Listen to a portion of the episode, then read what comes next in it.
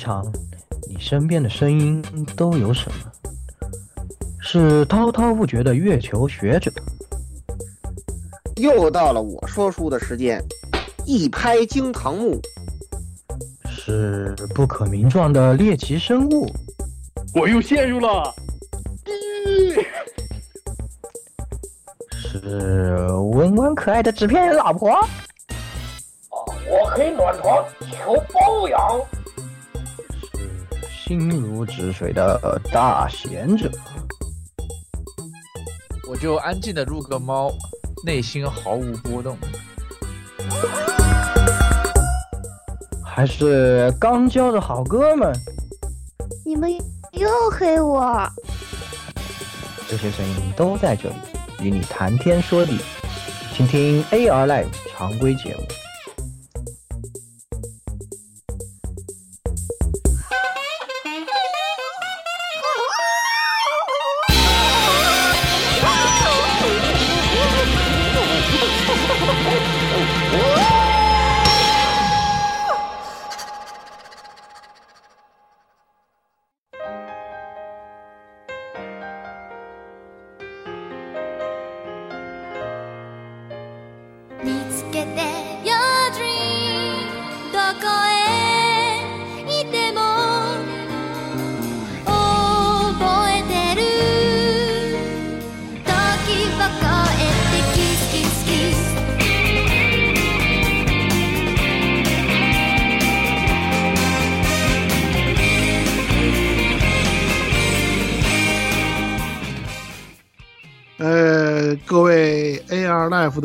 同学们，大家好，好久不见了。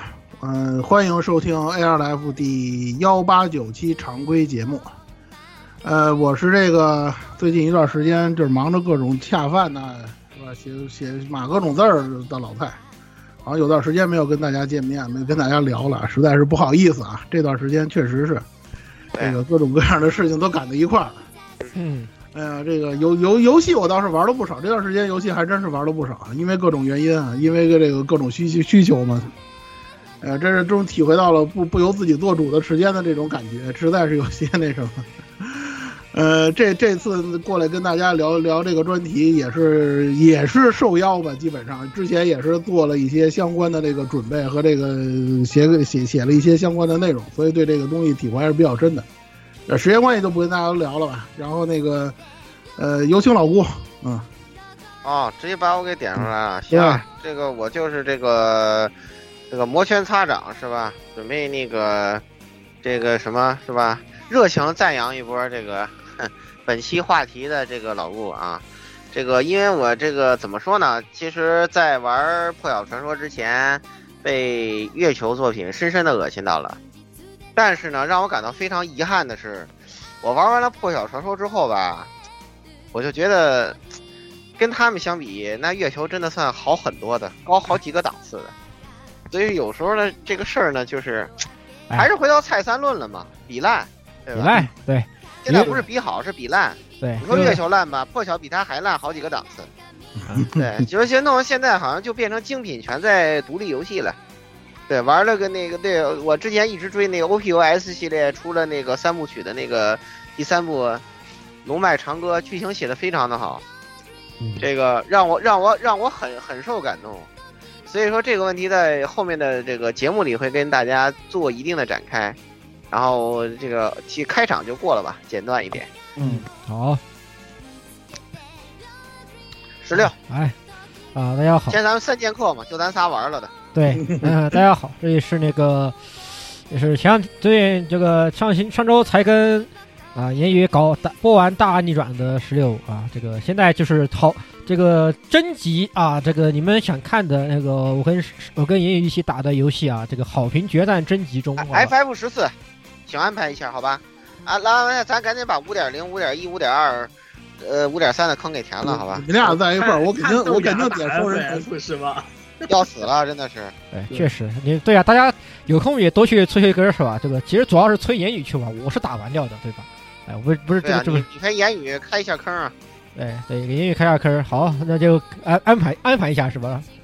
哎呀，言语赶紧玩玩玩玩，咱们就可以哎，咱们就可以那个啥，咱们可以做做五点零，做五点叉，应该说做五点叉的这个专题了。嗯，行，好，那么最后还有谁啊？啊，对，还我与毒鸦，还有个没，还有这次没有玩的毒鸦，对，啊，对，啊，大家好，就是听完听过上期节目的，可以现在得到一个结论了，就是我没成原批，但是最近脚崴了，变成崴批了。好，不是你你这个伤了，是不是有有更多时间玩游戏了？呃，没有，就 因为上上班的时候就是上班，你也没法请什么假，没有什么病假，因为不算不算工伤啊，这个 那不算工伤。而且鸭子比鸭子他毕竟是属于办公室人员，不像我这种外勤人员。我这外勤人员要是要是伤了啥，我那我这那我就只能那我就只能躺着了，我也没那那也没办法，也那也没辙，那也没辙。对吧？是啊，是啊，没没或者工伤比较遗憾，不是这意思啊，不是这意思，开玩笑。然后就是啊，现、就是大家最近一定就都看到了那个神奇的偶像大师的这个主主机和 Steam 版，呃，就非常就是我看不懂，但是大受震撼。Steam 上看到偶像大师，啊、这个倒是他们发行策略的问题。我觉得比较震撼的就是最近出的这个事情，就是千早的这个 MOD 的这个问题，嗯，就是啊，一般大家对于这种日本游戏来说，一般不是应该先出什么色色的补丁啊这一类的，然后这次最先出的是个改善胸围补丁就，我看不懂，但是我大这就是迫害，这就是另一种意义上的迫害。这是另一种意义上的迫害呀，没毛病啊这个事儿，我已经发给二次元你们老师了，你知道吗？确实哈，哎，确实 确实哈，确实嗯这个然后这个 MOD 的文件名非常的这个直白，叫起哈呀 Big。哦，这很好，很很很很好，很强大，没毛没毛病，哎。太尴尬了。太尴尬。顺带一提，那个游戏我也买，那个那个啥，那个偶像大师我买了，就这个高清，在高清的新时代，然后再用以用 U 一四引擎的偶像大师，嗯，还是挺香的，嗯。啊但，你你没买那些 D R C 吧？那些 D R C 加才有三千多块钱。对不起，我嫖，对对不起，DLC 我白嫖了，哈哈，嗯，挺好，挺好，挺好你白嫖就对了，对吧肯定不能给 NBGI 这种机会。对呀、就是在白嫖，哎，一会儿聊破晓，当然我还得说这 DLC 的问题呢，一样都是一样的。都一样，对哎一，条裤子。刚好再说到 UE 四，对吧？也可以作为这次游戏这这这次话题的开头之一了，也可以说是。毕竟咱们说这次要说这个破晓也是是用了 UE 四的引擎，对吧？嗯，对，对对，该死的虚幻四，对挺好，我我认为挺好。咱先从头开始说，还行。对，咱们从头说起吧。嗯啊，对。对这个对，先先把你说那什么之后，我就我就可以来那什么了，你就可以开，你就可以开始，对开始左我就可以开始表演了。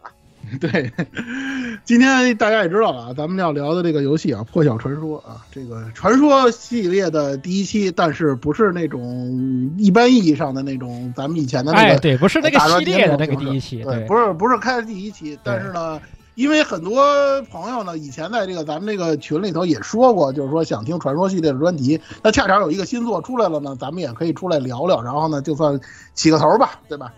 呃，因为另外一个事情呢，就是这次传说确实销量很火爆，非，常非常的这个受欢迎吧，触动且就达到嗯，而且它的卖相确实很好，也很对。也成为了很多人的第一款传说，甚至说可以说是已经这嗯，这销量绝对不只是那咱们传说老害，对不对吧？呃，tuy 然也是有很大一批人的第的第一款传说，确实卖相卖卖相确实确非常好。嗯出动嗯，出动一百万嘛，现目前的消息已经是突破二百万了。这个销量就是破圈了，基本上就是破圈了这个水平，就是相对于相量较以往的这个传说作品，速度太快了。对，呃，就像刚才大家说的一样，就是甭管怎么说啊，这个游戏确实它有一个好的卖相，呃，然后呢，它的这个时间点选的也是不错的，因为这个自从疫情之后呢，大家也知道整体的这个游戏市场是一个什么样子、什么样的一种状态，尤其是日式 RPG 这块，基本上呢。你说除了像那个 FF 七重置版之外呢，这一两年啊，就是这种中等制作或者是中型大型制作的这种 RPG 游戏，日式 RPG 游戏就本身就很少。呃，传说算是抓住了这个机会吧。然后呢，虽然它一虽然说它延期了很长时间，也是因为这个疫情的原因等等吧，但是呢，总之呢，就是说白了，就是大家的这个饥渴程度或者这种需求，导致了对于这个游戏的关注度是空前的提高。对所以呢，呃，这个游戏呢，虽然一虽然还是延期了数次嘛，一年多的时间，但是呢，还是给予了非常大的关注以及这个呃购购买的这种欲望。同时呢，这个 NBGI 呢也抓住了这次机会吧，给这个传说系列呢，就是说初登场就采取了这个多平台的这个销售策略，它包括家用机啊、PC 啊等等的。所以说呢，吸就是从最大的程度上吸引了更多的玩家呢购买这座的游戏，创造了机会。包括这次的中文同步，这也是最近几座这个传说的一个优良传统吧，啊也尝到甜头了，对。尝到甜头了。好，对。这是好的地方，这是好。值得称道的你就像那个啥，就那个狂战传说嘛，对，扉页传，他们叫扉页狂战传传说就开始从狂战传说开始中文同步的嘛，对。情热说好像还没同步。秦热情热没有秦热没有，情情热是后后，情热都是后加的。，对，呃，怎么说呢？就是这个部分啊，就是这个多平台的这个策略，我认为还是值得称道的。然后呢，就是，嗯、怎么说呢？它前作呀、其实其实这个作品你在玩了之后，你会发现它跟那个呃扉页从风格上啊，或者说是怎么样的关系并不是很大。但是呢，前作呢，好歹呢是扭转了以前。就是，尤其是这个情热造成的这个传说系列的这种恶劣影响，这个情热到底发生了什么事儿？就是关于这个真知中间这个事儿，咱们在之前在那个呃世家迷惑行为那期说过了咱们也跟聊聊过这个事儿，聊过这次我对聊过就不说不细说了，对大家也知道至有受害者在今本月新番有作品动画化。啊，对，是这次有个轻小说就是冲着这个题材来的嘛，他也做成动画了。我这么跟大家说啊，就这个事儿，当然咱们已经说过了，这次我就只说一点，就这个真知中间这个事儿，可以说对于传说是系列的这个影响是深远的。它不光是扉页，不光是这座破晓，可能以后的作品还会有人拿这个事儿说事儿，这是非常正常的事情。对，可以说传传说系列的玩家在这个方面没有给制作人任何的情面，是我认为绝对可以值得点赞的事情。这跟那个吹这个游戏好坏其实没有任何的关系。对，有这样的玩家去向那个制作人反馈说你这么做不行，你这么做不对，让他们去改，这是一个好的这个方向，或者说是一种好的倾向，舆论舆论环境。你包括回头再待会儿咱们聊传说这个破晓这座，你会发现它当中很多很多的设计，甚至说都有点逆反心理的这种设计，它就是针对这个解决这个所谓真知中间这个事儿，给大家扭转这个传说再给玩家印象的这个东西做出的这个改动。待会儿我们会提到这个事情嗯，嗯，啊，这个情热咱就不多说了啊，这个这这哎刚刚才已经又说了不少了，是吧？对，反正某人已经走了嘛，对吧？这这个样子就挺好。现在挺好对对那个那个人，这个那那那那人赶紧就就直接把他钉上耻辱柱，好吧，就把他直接哎拉。爱祸害谁祸害谁，对就爱祸害谁祸害谁，我觉得这人就应该哎就应该像像什么，就像 像咱们中国老赖一样，对吧？咱把把直接把他拉到这种这个老赖黑名单里，对吧？以后见到他就就对对对都都不要就都都都让他滚蛋，让他拉黑拉个黑名单，对，像像像这种人就应该业界就应该封杀他，我跟你说。对，就是封杀就是彻底封杀是日日日日本他搞那个那个西方那一套，他们他们不吝这个，所以就导致这种人老能来作妖，你知道吧？对呀，但是要在中国早就凉透了啊。这个对，但是呢，其实蔡老师呢没有深刻的领会，就是我写的这个哲学的这个这个对吧？对，这这个是要有什么这个容许之心，对吧？哎，赞美之心是吧？这个这个既然这个为为什么说这个这个情热魔力实际上是一个成也萧何败也萧何的这么一个东西？就是其实蔡老师刚才主要强调了败也萧何的部分。但是他没有领悟会到我写这个大纲的意思。那我简单补充一下，呃，为什么说是这个成也萧何的东西，就是情热传说这个东西啊，它造成了一个爆点。但是呢，其实你应该回到你自己那个特别高明的蔡三论上头，这就是比烂的一个神奇的化学效应，就是情热传说它如此之烂，以至于制造了巨大的话题。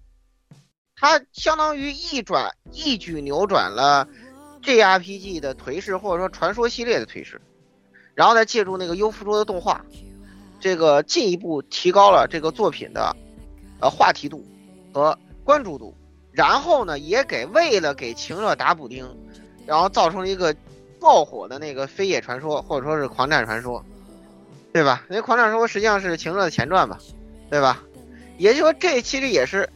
然后呢，他们在做这个东西尝到甜头的同时呢，然后通过大火的这个，呃，狂战传说呢，呃，又积累了呃老粉丝，然后就有了后面前面刚才我们说的这个购买惯性的问题，然后呃再加上有这么一个相当于比比烂嘛，有这么一个垫底儿的，哪怕破晓传说做成了这个样子，大家还是开心的买，对吧？因为它再怎么着，它还是比情热强很多嘛，嗯对吧？对吧？对吧？真知中间嘛，这这个是这样，就是我为什么不敢说这个事儿，我理解成什么了？我跟大家解释，因为这个自从情者开始啊，很多人就把传说说成是腐女传说了。然后呢，这次的破晓传说大卖，有些玩家就提出这种观点了，就是 Yes. Oh, I'm coming. 当然这样的话，咱们我虽然在屋里说了，对，因为这个涉及到政治正确的问题，最近女权太厉害，我实在是不敢说这样的话。但是后期而且而且后期君最好把他给给给给他砍了。对，而且其实这飞叶打拳打的已经很厉害了，对吧？这个这个飞叶这次是一个绝对的单单女主单女主 JRPG 嘛，非常之罕见的，而且做的非常的非常非常非常的成功。你对你包括你包括他选那个大大女主的，用按现在的话讲，大所谓大女主的这种游戏，你就能看得出来是吧？我主角第一主角都已经是女的，她还能有针织中间的事儿吗？这怎么不可能会有了吧？哎对 就好比像破晓似的，也是这种意思吗？而且而且，狂战这个狂战这个女主其实这个人物塑造是真的好，你不得不说。人物塑造非常的丰满，非常就而且对非常好这个你要你也这么说，就是虽然说那个那个那个那个货还是世家那个货，他在世家那儿没做什么人事儿，但是呢，他在情热这边呢。多多少少呢，还是做了一点人事儿，就是什么呢？就是虽然说他恶心的东西太多了啊，这个咱们先搁一边儿，但是呢，他整体的这个故事脉络是很清晰的。嗯，它只是作品给人观感太差了。嗯所以说呢，相当于是情呃那个飞叶呢，就是建立在他这一套东西的基础之上，我写一个大家能就能看的东西，就相当于把这个这个光光光头文学是吧？书接 UC 就相当于把这个光头文学改成非光头文学。这么一个东西，对吧？哎，这个取取其精华，去其糟粕，所以说这就是情热魔力啊！而且而且我可以这么说，这破晓的大成功之后，这种情热魔力带来的甜头不会到此为止，不会到这就是我哥之前说的嘛，就是情热造成的深远影响不会止于止步于这两座不会止步于这两座的，你对放心一定会还会影响下一座传说。对，这就是我们在这儿对这个一个那什么。然后接下来让蔡老师你说你这个卖相吧，啊。卖相其实也很重要啊，其实很简单啊，就是刚才没有来得及展开这这这这这一块儿，就是你刚聊的是这个隐形和那个那个什么嘛，对这，个其实其实大家也看到，对，也看到了虚幻四的表现了。最近一段时间，好像那个，呃，咱咱该说什么说什么，就是说嗯，日常啊，在经营了这么长时间之后呢，对于这个虚幻四，其实虚幻四这个引擎本身在现在这个时间点已经不是什么太新潮或者说特特特别前卫的东西了，因为虚幻五已经出来了嘛，它已经算是一个相对落后的引擎了。但这个引擎本身对于日常，尤其是日式做日式 RPG 的这种中小厂商来说，我个人认为其实是一个非常好的能够提升你的那个画质和你那个表现力的这么一个平台。虽然说用用这个东西在技术方面、在金钱方面、在物质方面有有一定的要求，对于这个厂商来说，但是我个人认为，尤其是像你像破晓，你像那个 SE 的那几个游戏，像 FF 七重置版啊，像王国之心啊等等等等，甚至包括最近推出的这个《仙剑奇侠传七》，它虽然是国产游戏，但是它这个风格肯定是二次元的这种风格。就这种类似于二次元风格的这种 RPG，我个人认为这些厂商只要你有条件，你都应该去用虚幻四来表现。因为以前大家提到虚幻四的时候，经常说这东西它做这个，呃，写实类的游戏比较好一点，做二次元的游戏合适吗？效果能够达到那种效果吗？或者说，呃，有有这个必要吗？其实这么多的游戏啊，这么多的这个呃产品展现在各位面前，大家也看到了，就是这个虚幻四来制作这个日式游戏，尤其日式 RPG 来讲，其实现在来看是非常合适的。尤其你看那个《破晓传说》给人的感觉，对你比如说它的场景，你比如说它的这个背景，甚至说包括战斗当中的那些特效，这些东西虚幻四都能够做出很好的表现。而且在这块儿，大家也知道，很多日式中小厂商的这个 RPG，我就不点名了，那些东西的背景是吧？那些场景、那些城镇做的什么样子，大家可能心里也有数。对比一下，你看看传破晓传说用虚幻四表现的这个场景，是不是比那些作品要好得多？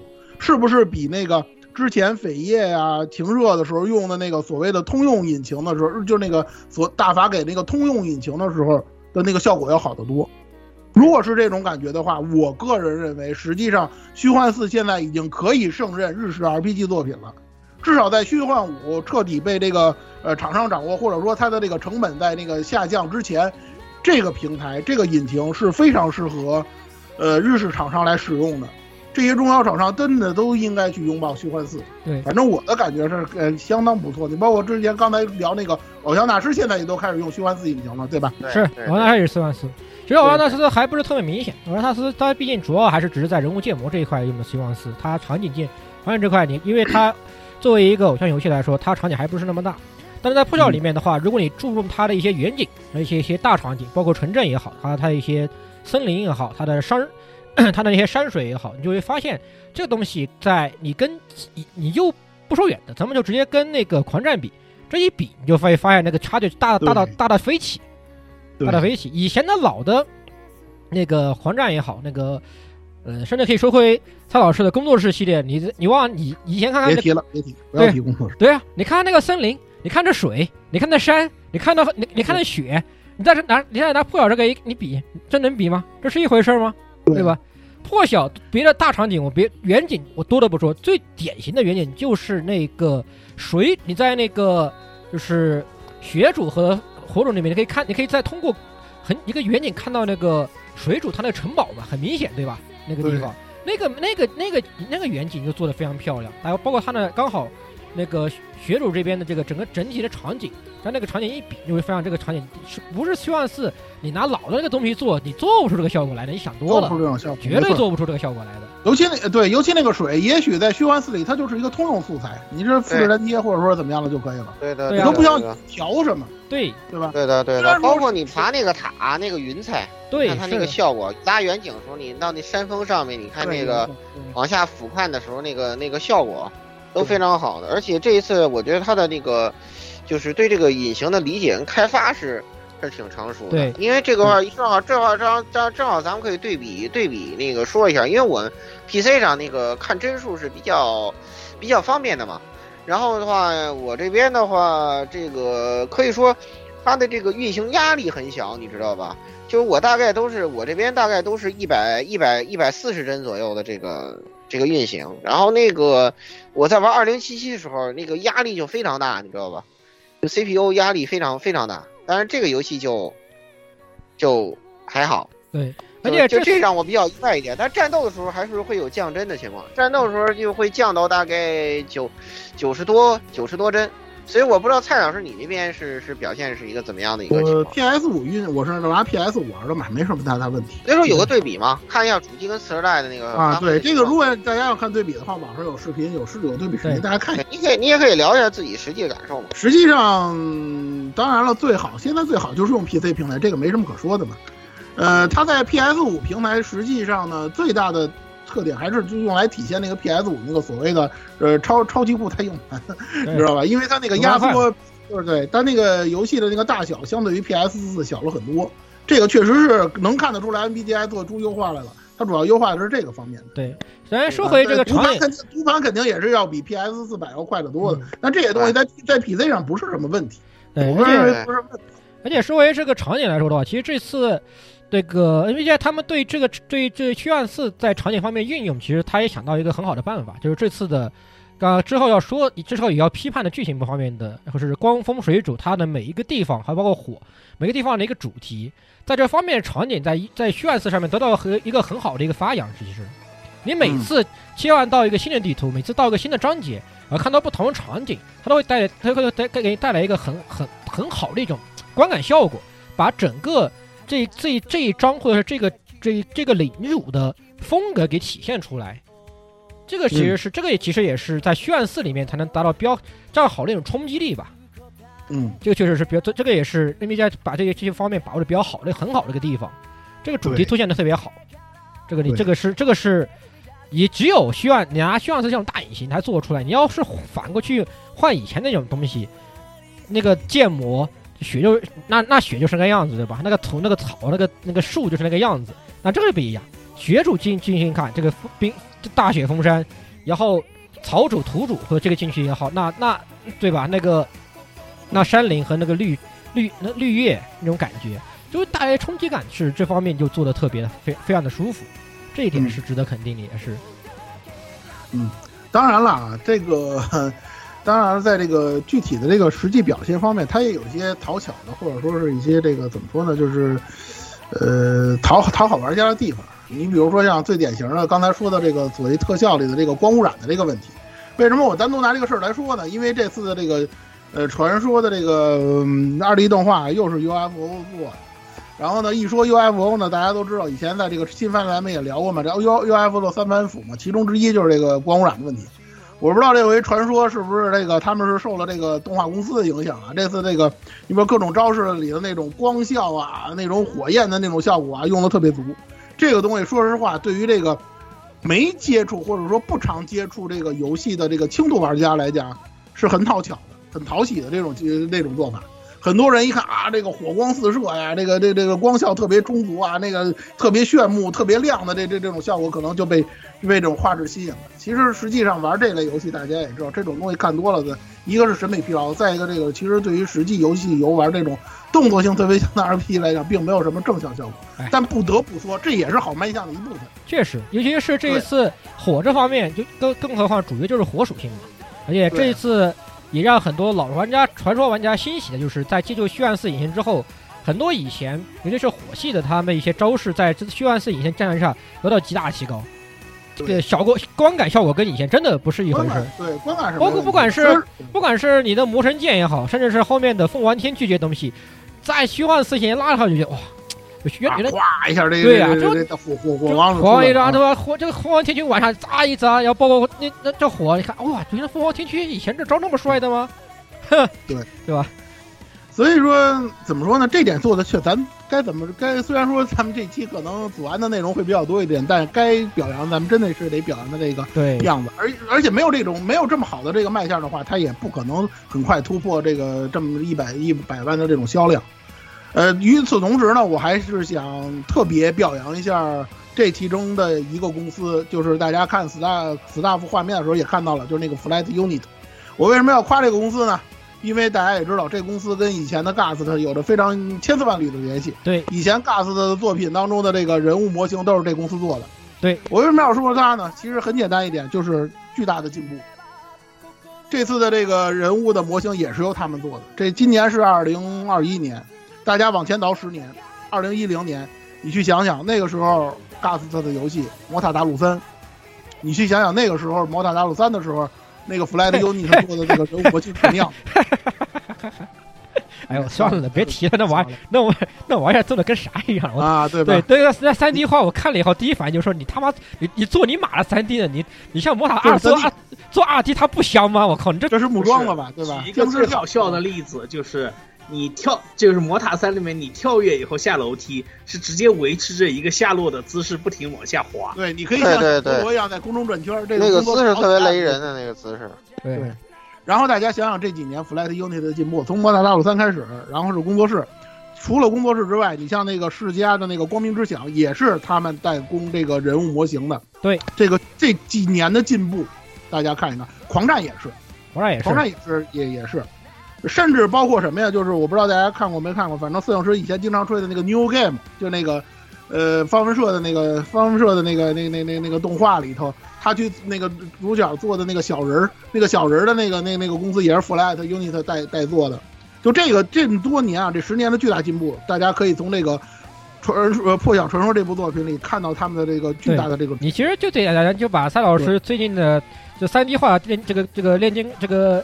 这个工作室系列，把它拿出来一排，把那把那几个女主的那个三 D 建模往那一排，对，然后你然后你这就是再把那个西农就西龙的那个那个建模三往上那一拍，那对这个这个这个进步一眼可见，差差距是非常明显的。之前也跟大家聊过嘛，没了 Flight Unit 的时候，A 十八几乎就是历史性的倒车，就是那个三 D 做的那种效果。对，这 A 十八用了多少年到莱莎才缓回来？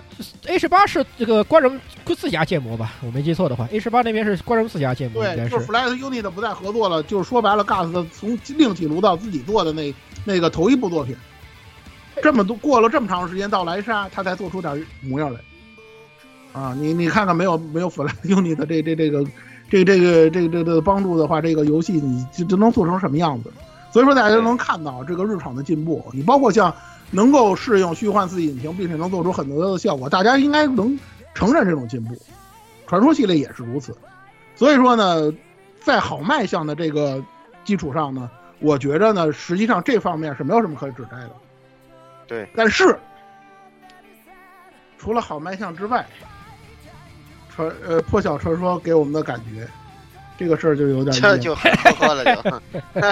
嗯接下来这我们我们商量了一下，跟老吴商量一下，我给他的一个非常非常那个评这个，你说客观也好，或者说一个非常那个直直直观的一个评价来讲，就是除了卖相之外啊，《破晓传说》这个游戏实际上是一个骨子里非常传说的这么一个游戏。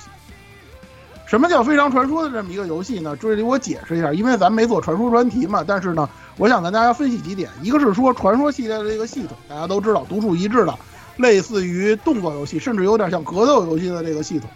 再有一个呢，就是传说系列的剧情。传说系列的剧情，说实在的，在这个整个日式 RPG 的领域，它不是最好的。呃，可能在某全系列当中有那么几部游戏，它的剧情是有据可圈可点，甚至是非常有亮点的游戏，比如说大家公认的《深渊传说》，对，深渊传说，这个这个这个这个国木传说》，对，哎，这种它有有那种剧你要再情有亮往，你要再往前说的话，你要老玩到的最早的宿命传说、宿命一二，其实都还做的。宿命也还可以，宿命二是有硬伤的，它对。不是不行，它是有一硬伤个硬伤，对，只能说还只能说尚可，还可呃以，还行。还可以，对对，还可以。哎，嗯，然后剩下的就只能说是剧情当中有那么一两个亮点吧，比如说《重生人传说》里的那个类似于 “I Have a Dream” 的那个演说，对哎，这个东西确实是传说系列公认的名场景，算是剧情不错的点。它可能有那么一两个剧情不错的点，但剩下的就嗯泯然众人，甚至说就是一言难尽了。完战其实狂战其实作为那个秦热的前传，已经算在剧情方面已经算做的不错的了，做的很强的了已。经算不错的实。际对，实际上这个东西咱怎么解释呢？就是情热把他能踩的雷都踩了，哎，对，是的，站在没错，情热的肩膀上来解决这个问题。对，是的，没错，没有情热的话，这雷就得我踩了。其实就这么一种状况，是是吧？我咱们们下地狱，谁下地对。对，咱咱们得承认，秦热确实是做出了一定的努力，虽然是负方负方向负，方向的。对他，他他他他作为一个对比来说，就是他就是不不会比秦热更差了，就这么就这么简单。对嗯，怎么说呢？就是为什么这么说呢？就是传说系列的剧情特点啊，咱先，呃，待会儿再可能最后后面咱们再说剧情。但是我现在先给一个结论啊，就是传说系列的剧情有一个最大的特点，就是四个字儿：简单粗暴。它不会给你那些绕绕绕的东西，他会给你很直观的把，比如说游戏里一开场，他会把很直观的这个矛盾告诉你。而且传说系列的矛盾，就是说他的这个矛盾冲突，或者说这个戏剧冲突是非常典型的。他会告诉你，一般来讲，他会有什么呢？你比如说两个世界，要不然就俩星球，对，要不然就是这一个世界上两个种族。啊，嗯就这两个种族呢，就是水火不容，是这个不共戴天的这种状态。你我我换个狒狒，我换个狒狒玩家比较更人们理解就是帝国，好吧？就是每次都会、哎都有个帝国，国跟共和国的这种，要不然就是这个，就是对，要不然就是两种民族的，比如说人人族跟兽人族这种啊，就这种矛盾，对，是吧？要不然就是像那个两个世界，你像那个《仙剑传说》希尔瓦南呃希尔瓦兰特跟特塞亚拉这种，就是他会把这种很直观的这种冲突就摆在你面你面前。这个好家伙，这这这这这两拨人啊，就基本上就属于那种人脑子快打出狗脑的那种状态了。然后呢，打着打着呢，然后打着打着，突然就发现，哎呀，原来咱们俩是同根同源的，要不然就是咱俩就是唇亡齿寒的，要不然就是你死了，我也得跟我也差不多了的这种状态，对基，本上就这种，然后然后达成一个和解。打成一个和解，然后又然后又拉然后拉出来一个新的，要解决为了解决这个为了解决这个根源上的问题啊，有没有又有个新的 boss 往那一拍，啊好，啊，对，有事儿往那一堆，把他干掉，O OK，游戏结束哎完事儿你看很多很多传说基本上就是这么一个套路，没没怎么变过。这次的情呃，这次的破晓传说呢也是这样。待会儿呢，我们先先先聊这个系统的问题，待会儿我们再聊这个，就是这种很简单粗暴的这个传说的剧本会容易发生什么问题。咱们先说这个系统啊，实际上、怎么说呢？传说系列一直来讲呢，系统方面是更为重要的一点，因为它确实独树一帜了一些，而且确实好玩。从游戏上来讲，不管你是以前所谓的这个呃藤岛系啊，还是这个中古系啊的这个传说的这个呃战斗系统，包括它的这个呃养成类养成系统啊，这些东西其实它值得研究，有深度的地方非常多，有些甚至是非常硬核的。你比如说像大家就是传说系列玩家公认的最好最好的，或者说是这个呃评价最高的永恒传说，这个实际上是一个非常有深度的作品。对，你看它也是两个星球，它也是讲两个星球的事儿。你看看人家把这个东西是怎么做出来的，对吧？你像那个朱古系的这个传说，你像刚才那个十六提到的这个《宿命传说》一二，都是战斗系统非常非常优秀的这个游戏，成长系统也是非常优秀的。对，现在的传说呢，虽然不分这个所谓的朱古系还是什么藤岛系了，但是呢，它的这个系统，尤其最近几部作品啊，虽然说它内容上还是很不一样。你比如说停热啊，跟狂战，它很它系统啊就有很大区别。这破晓呢，区别更大。但是它的基本架构或者说它的灵魂，基本上都是来自于之前有一座叫圣恩，我不知道有没有玩有玩玩过这个游戏啊？对，基本上它的这个最核心、最灵魂的东西都是来自于圣恩传说。在那个之后，你比如说像无尽两部，再加上这几部作品呢，基本上都是从它的这个特色演化出来的，对，演变出来的。万变不离其宗的那种。如果大家有机会了解、想了解这个系统，就是说想玩这个传说的话，如果你二 D 传说你可能画面上你接受不太能接受的话呢，我建议你三 D 游戏呢从这个就是从系统上呢去研究呢，可以从这个圣恩开始搞起，这个没有什么太大的问题，而且那个游戏的系统做的也是相当好。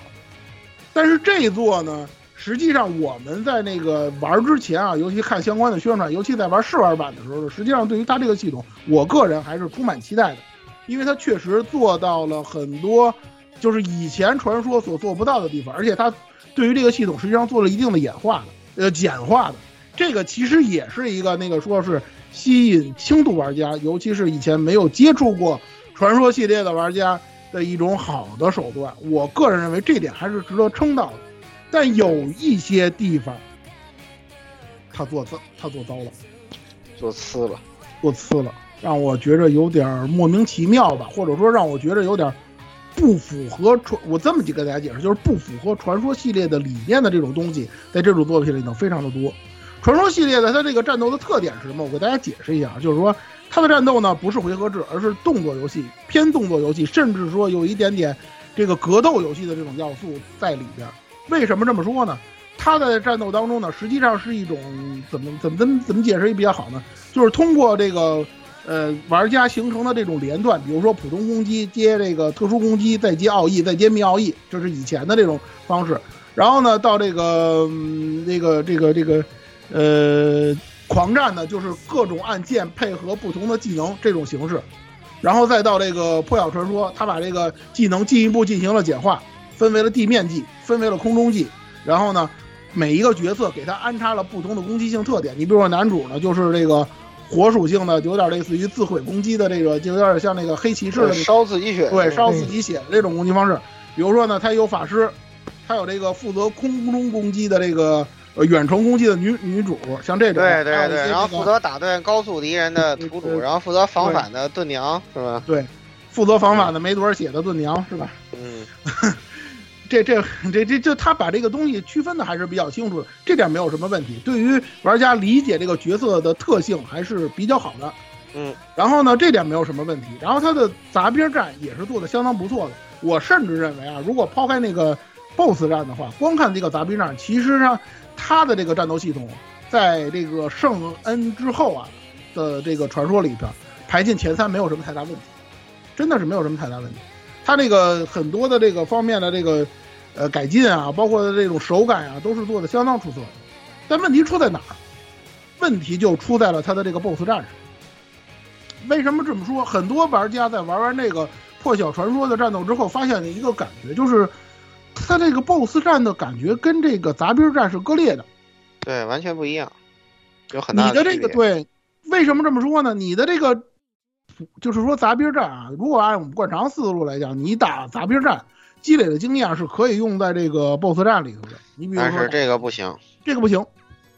它 BOSS 战由于它某些系统设计的缺陷，你比如说的全程霸体这个事儿，再比如说像那个一定要用 Q QTE 来终结这个事儿，等等等等吧。这种若干的这种和杂兵战不太搭界的这种元素，导致了一种就是你在杂兵战积累的也积累的经验，在 BOSS 战几乎用不上，对这种感觉。节奏是两两两回事儿。节奏完全不一样。这次主要的最大最大问题还是在于 BOSS 的霸体系统，它做出它做的很没没做好，就说白就是没有做好，在 BOSS 的霸体问题过过过了有点过过了过了严重过了。虽然说以前的 BOSS 传说系列 BOSS 也都这样都，都有 bug，都有霸有，都有霸体，但是是有弱点的，是有突破的。当然有弱体的，有有弱点的，你甚至可以把 BOSS 挑空的，你甚至可以这一座的 BOSS 你挑不霸体就是有次数的，你打不你挑不了空，你破你的他破霸体只能通过，基本上只能通过男主的那个 QTE，对男主的你 QTE，就看男主 QTE 前行倒地，要么就是在，要么就是少部分 BOSS 的，就是特别灵活的，比如水主电最典型就是水主，水主那些快速移动可以靠它高速移动高速移动靠可以靠土主的那个藤蔓可以给它拉倒，或者可是少以拉倒，或者是冲锋，有些冲个别冲锋技可以拿盾娘的弹反把它打倒。对，但是那但是也只是倒地，你还是不能给把它挑空，你连不起来，你的连段根本连，你根本连不起来。我说过最过分的，曾经的宿命系列最过最恐最恐怖的，也是我们木棍玩家最喜闻乐见的巴尔巴托斯。啊，对我就是想说八八叔的霸体都是有次数限的，八叔的霸主都有技术次数限制的好吧？八叔我能打，我能把他挑空，我甚至把他能把他连死，但这里不行，对不起，不行，可以。不存在。我给大家解，我给大家解释一下，正好石榴说到这个巴鲁巴特斯了，我正好要说说《宿命传说》啊。就这个游戏里头，它也有霸体，但是它霸体首先不是全程的。你比如说，你把 BOSS BOSS 打出斗气儿来，他要是必杀了，他可能是变成霸体了。而就算他有霸体，作为玩家来讲，你是有针对性的手段的，我可以破你的霸体，你可以破他的霸体，你可以破他的霸体。这种一来一回，实际上给人的这种感觉，才是类似于格斗游戏的感觉。对对所谓的格斗游戏哪有他们这种破不了霸体？那你对啊，所所谓的打呀责，所谓的那什么，格斗游戏全程霸体的，在我这这迄今为止我见到的唯一的一个，就是那个什么什么什么漫威对卡普空那座里头的那堆大的邪乎的那堆啊 BOSS，、那堆那个欧美鬼畜的那个什么绿坦克之类的玩意儿吧？大概啊，对对对，就对那个对对对就就就他们才能整这种东西呢。那那是次，因为那是为什么？那那游戏是给欧美鬼畜玩的，他们好这口。咱们不是这种风格的这种游戏，不是这种风格的玩家。对，你不能这么做。说句不好听的，很多人玩这个这个这个这个破破晓传说的这个 BOSS 战，甚至打的这些大型怪的时候，给人一种我在玩怪物猎人嘛这种感觉，对对，对对对这就不对了，这真是跟打怪物猎人那种感觉那这个味儿就不对了。这味儿不对。而且本来就是，其实，在小怪战里面，你可以记录很大量的连招经验，不管尤其是像男主和那个叫啥来着，那个拳头呢，那个拳头那个啊，那个洛正洛洛洛，像这样子的角色，那包括甚至是像西龙这样的这些角色，你都可以打出连段来的。你可以连，你可以连段，你可以，你可以浮，你有浮空，有连段，有倒地，你可以打出连可以一。直连，你可以一直连，特别你可以连爽。就是打小怪战的，就是你只要节奏一起来，打出第一个 break 之后，你基本上就是连续不断的，对，可以一直连，一直连，一直连，一直连。然后那个那个那个槽可以一直回复嘛，就你后面牌点多了之后，可以一直回复，一直连，一直连，各种招一直接，然后把怪物连到死，他根本还不了手了。嗯，然后那个战斗节奏特别好，但是到不行是死或者打精英怪都不行。但是你打精英怪，你打 BOSS 怪，你打空中，空中你过去了，BOSS 那那那怪还在底下呢。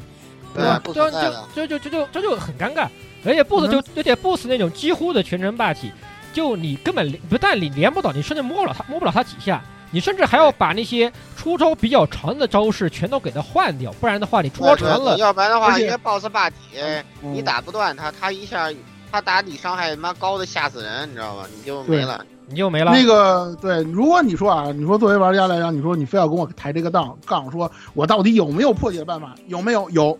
现在就是到了这个地步，现在很多玩家研究出来了怎么破财霸体的办法了。首先，这个游戏里头有一个参数叫贯通力，这个贯通力实际上就是解决这个呃霸体这个问题的。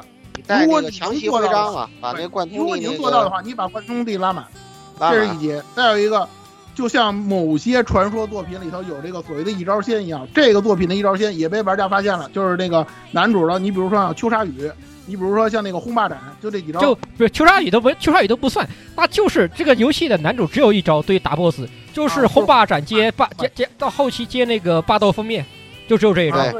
就这招。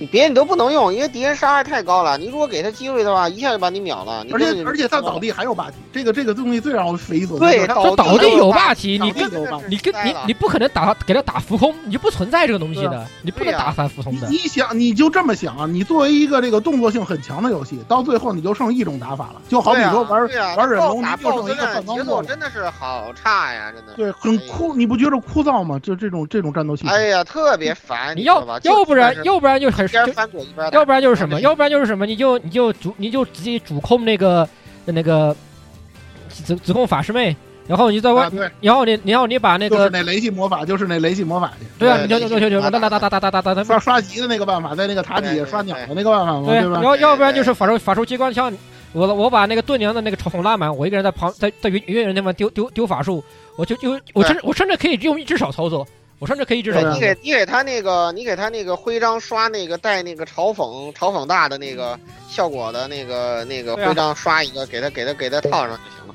对呀所以所以说呢，你就是对你你就这么想，就像刚才我说的，你说你一个格斗游戏则没了，你就这一种打法，对啊，则没了就很尴尬，你尬。说你说你说这啊，你不觉没有得枯燥吗？，第一是没有责，第第一是责没了，第二是你打不出，你没有连不有没有连段了，都没有都连段了，没有连段。没有连段了。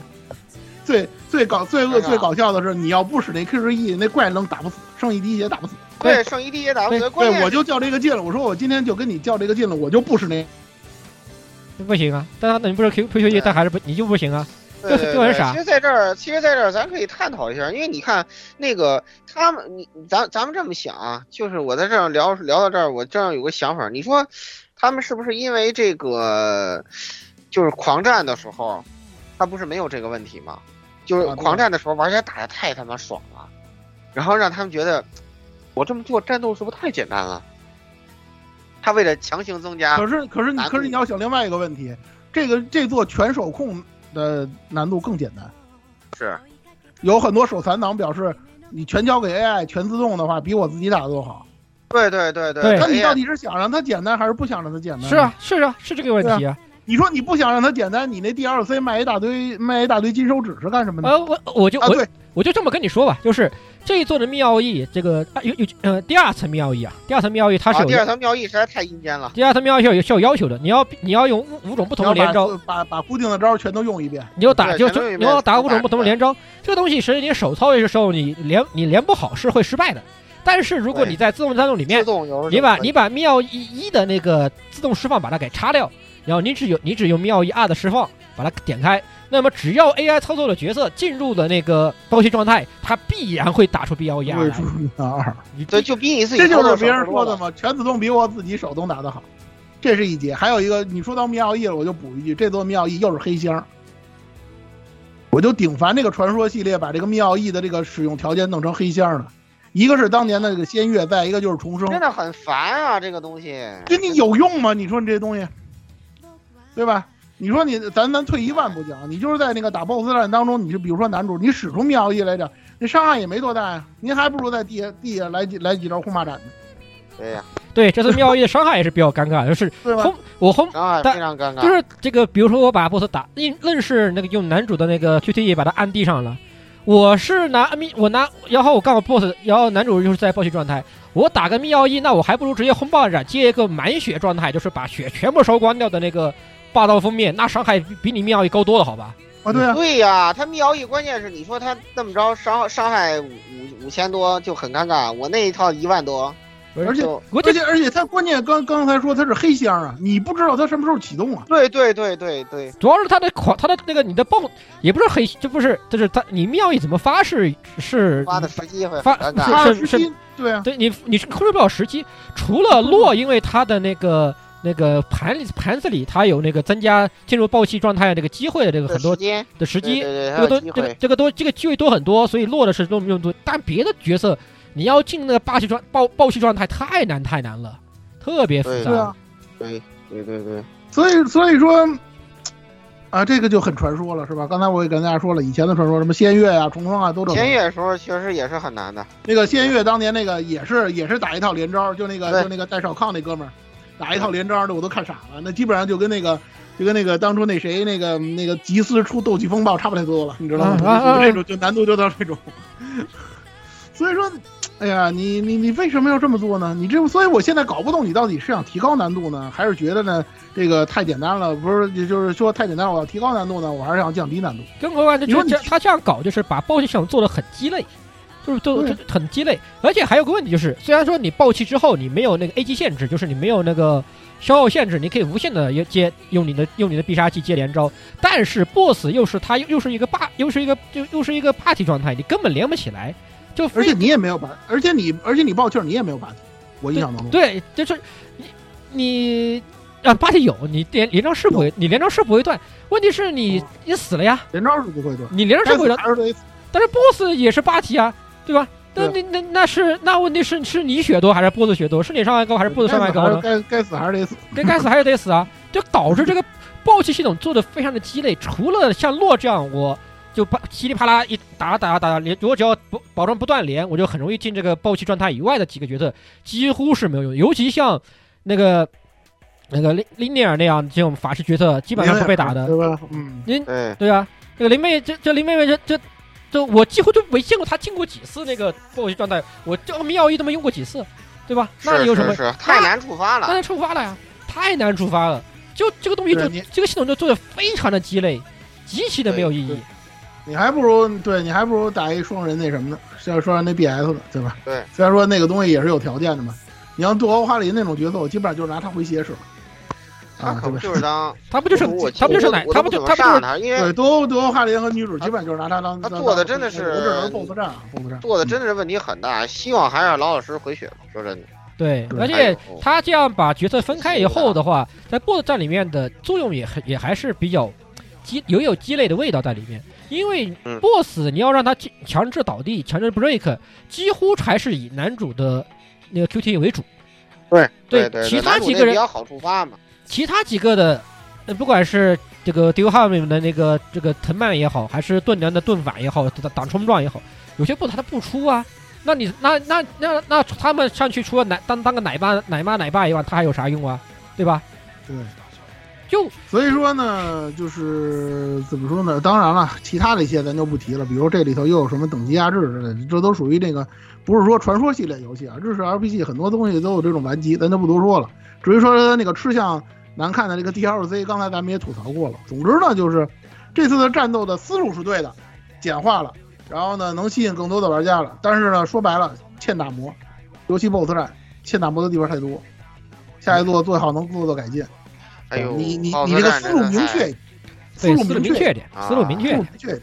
我是保留连段，我还是把这东西做的跟怪物猎人似的，做怪物猎做成怪物猎人也可以，你把身上弱点做多点儿，对吧？我能断尾的断尾，能断那什么的断什么，然后让他解，然后让那个让那个怪物逐层逐层的打，这也可以，你做成这样也行，也不是不行。对，你把思路明确一点，哎，对，或者说对，你说到这个，我真是我真是想起来，就是就当当年我们我们那个那个什么的时候，你说那个你说那个呃呃，From Software 游戏难吧？那我我们当年打的时候都是他妈弹反弹反戈温，打的新王一点面子都没有，嗯这不就是游戏乐趣吗？他他他是他是几乎杂兵战都做的跟 BOSS 似的对吧，对吧？对呀、它是一你像，而且你像包括你像你像像像戈温像格曼这种，你你照样可以弹反可以枪反啊，对吧？这不就是游戏的乐趣吗？这个东西，你在这个 BOSS 没有传说就没有做到这一点吗？对，你在别的游戏上，那对你在别的 BOSS 上，那基本上就跟那个音乐游戏差不多了。只狼对对对对，你想高高手打格格曼只需要五次陶喆嘛，对吧？那咱们学不来这个是吧？对啊，当然，而且这次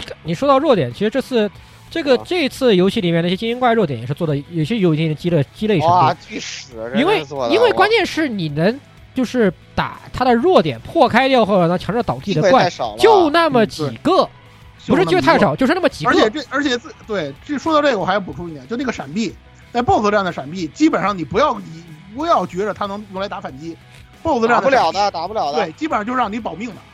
对，它跟杂兵战又是一种割裂，在杂兵战你也可以用闪避，闪避完之后一套连对对，段下来，非闪完之后马上反击，因为因为杂兵的闪避反击，你反了以后是大，他的怪他的是大概率把那个怪打 break 的，但 boss 没有啊。BOSS 那个大范围闪避且槽不说你能不能躲开啊，咱就说能躲开。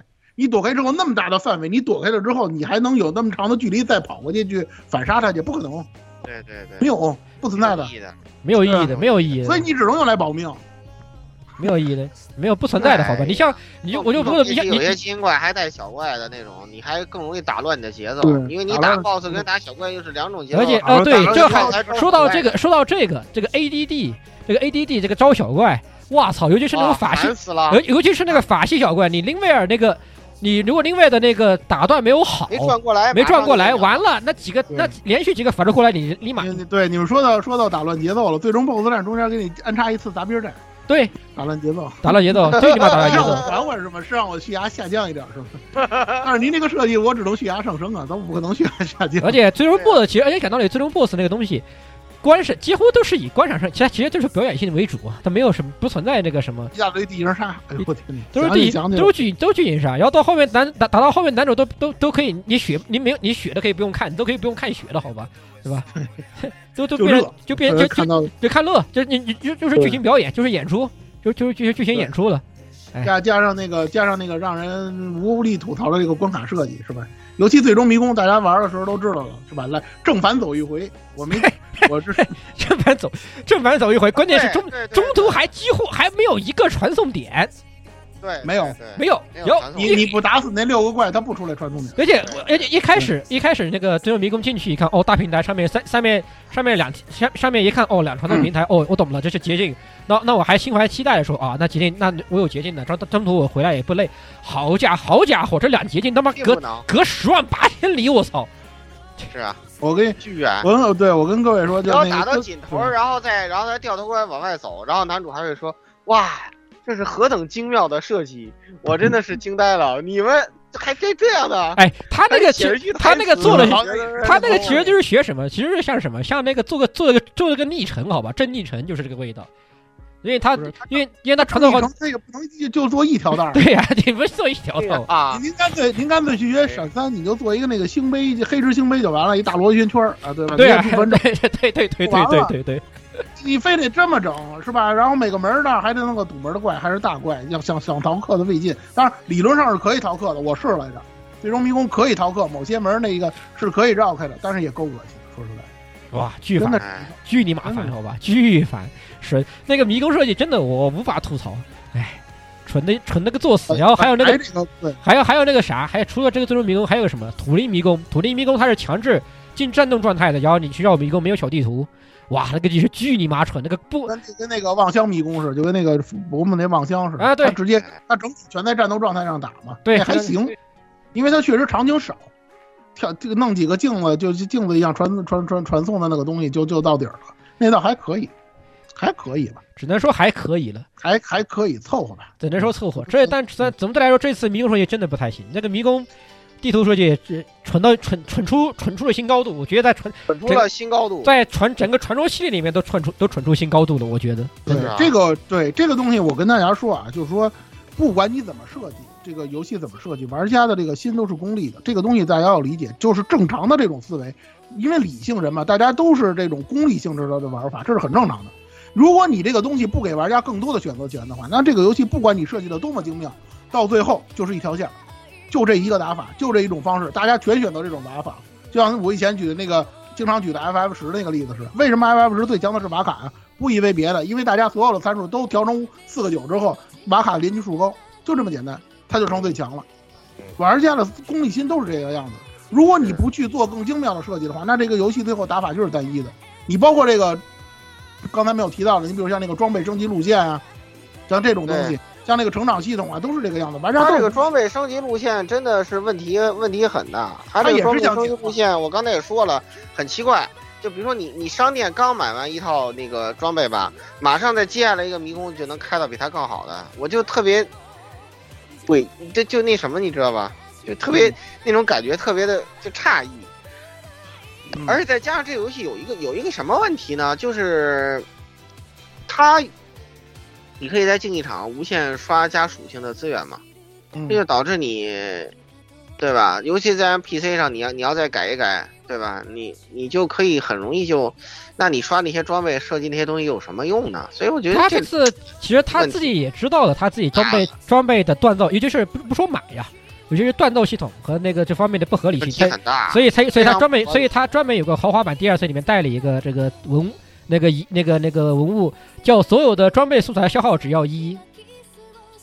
哎，这这那个这这这个东西其实它其其实这做有些缺点，甚至有些你不在游戏里面看，你又只看它那个 DLC，你就能猜出来它缺点在什么地方。它为什么要给你出这样的 DLC？他是为了给你开挂吗？不是，是因为他也许是有啊，有有有还是有。说白了，参数我就不调了，对，参数我就不调了为，什么你就花钱买吧你？就花钱买吧。吧？对啊，就就就说白就是它你像那个上限，你像那个上限十五变九十九那个，那个东西都是以前说二周目继承要素里头的，对对玩他这次一物就一周目就都能得到他。给弄一 DLC 花钱买，要不然你就一周对拿对就是因为他有些地方设计就是不合理，然后他又没有时间去调，那我干脆出个第二赛让让你们当当当个当当当个外挂给你们用就好，就完事儿了。就是我就是我不想了，我也不知道什么原因，是时间仓促啊，还是说是赶进度啊，是怎么着？反正我不想了，这东西我就扔商店了，你掏钱买就行。对，这就做这就导致了这个东西吃卖相好看，但吃相极其难看。吃相极其难看，唉，有些东西设计的也是莫名其妙。你比如说像这个节目开始之前，我吐槽了半天这个钓鱼这个系统，我不知道你们是用什么手柄咋玩的啊，反正我因为是 PS 五嘛 PS 只能 PS 手柄五玩 PS 的手柄，对吧？这个我就没见过这么反人类的钓鱼，哎可能钓我也是被我钓鱼钓系列的钓鱼给惯坏了。钓鱼啊法老控啊，法老控，我我钓鱼啊，钓鱼我只说一句话，这个是这个目前为止我长那么大啊，我玩过的这些 JRPG 也好，不玩什么也好的这个钓鱼系统里面做的最好玩的、最有意思的，能让我玩一天的钓鱼系统只有一部游戏，还是什么呢？F 十四狒不是狒狒十五，对不起，啊啊，十五我知道你 F 十五，狒狒十五，狒狒十五那个钓鱼是我玩过的有所有的钓鱼游戏、钓鱼小游里面做的最好、最好玩的、最有刺激感的、最像最像钓鱼的钓鱼。别的所以你就钓不上来什么鱼。它这个钓鱼系统最大的问题就是它这个勾引鱼的那个那个机制，我就它是反直，它是反直觉的它，是反直觉的，对它那个槽只有一个方向，但是你勾引鱼有两个方向，对，它问题就在这儿。对呀，对，你看那个槽，它左右调，实际上它只有一个方向是正确的，但是你你摇那个你摇那个摇杆那个方向是左右经常换的。这个东西其实很简单一种方法设计，你把那个就是那个那个那个那个那个亮度的那个槽，你把它横着做成竖的就没事了，对啊，你就不会产生这样的错觉了，而且你就而且关键是这个鱼的非你非要把它的那个血耗完，我把那个线都拉到我面前了，这鱼我还是捞我还捞不上来，我嗯对，还钓不上来。我嗯，对。这鱼都在我面前，我为什么能不能把这个鱼捞上来呢？我这奇了怪了，好吧你你？看，你这个轨轨迹到后来都把那个钓鱼系统都简化的都做的特别好了。您这玩意儿做的实在是让我有点不太理解，就是你这个东西是人为的灵自然贵种难连钓鱼都没了吗？不是啊，啊，是李鬼是没了，我就说闪鬼啊。你这个关键问题是他后来几座也把那个钓鱼调的算是算是比较符合直觉了，但是您这个我真是有点不太能理解，总是看错，我老觉得这个槽是对的，然后一拨那个一拨那个左右是错的，然后这鱼就跑了。这个主要而且关键是它在你钓鱼系统中，钓鱼系统有个问题，就是其实钓鱼这个东西，以我那么玩那么多钓鱼钓鱼小游戏的经验来看，你要不然它其实就是两个两个大方向。第一，你要么就做的够复杂，足够的复杂，让你在整个钓鱼的过程中能体会到乐趣。但典型的就是就是就是狒狒十五，就是你钓鱼可以钓的钓的很开心，你可以很你会觉得哇这个东西好好玩呀，我可以玩一天儿，就是很好玩。这是狒狒十五，这是一个极端。另外一个极端就是把做你我其实比较喜欢修车，另外一个极端就是什么？另外一个极端就是把它做极简单，就把它作为一个功利性的东西，作为一个额外的添加添头的东西。你可以通过钓鱼得到一些东西，完了，当然整个钓鱼的过程是很简单的，就拉就你就抛鱼拉竿，完事儿，对吧？你就把它这种东西做做两，它做了两个极端就完事儿了。不要搞这些花花里花里胡哨的东西。这个破晓就是属于典型的两边两头不占好。第两一，头不占好。第一，你钓鱼能能到得到的东西，几乎除它除了一个收集以及少上少卖卖钱做菜吧，好像没什么别的对用了。做菜也只是啊，还那有还有么几个少。一个那个关于那个盾女的一些那个技能盘要用那个。对对对，技对对能盘对对对，开技能要要钓要钓到些鱼才能，你要开钓要你要要用东西。除此之外，钓鱼的作用其微乎几乎没有太大别的作用。但是它本身你要说它好玩，它不好玩，它要做的不好玩，它要做那么复杂，它就是一这就这就是一个巨大的失败，定位不清，定位不清。反正我就觉着就是什么废手柄，真的是废手柄。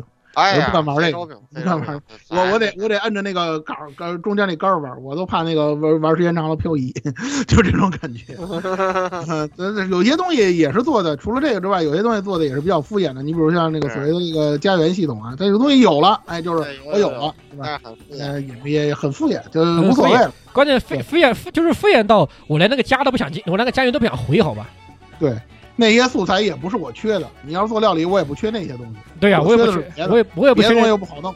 也也也太，而且但问题是你还是得玩，因为因为那个落了个盘子，有有个盘子里面有个盘子，你你得靠着开。啊，对对对对对对，是有个还有个一个相关的事件什么的，那没办法，对吧？也就是到这儿了。这个东西反正呢，就是聊胜于无的那种。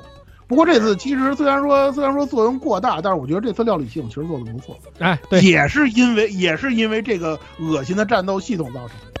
哎呦，料理系统我不知道你们都是造什么，反正我基本要么就是要经验值，要么就要战打战之后回血，因为他那个，那个有时候太恶心了，打完精英怪之后你又没有药，你药就他那个 CP 系统，我一看就是抄的黑魂，还没抄明白。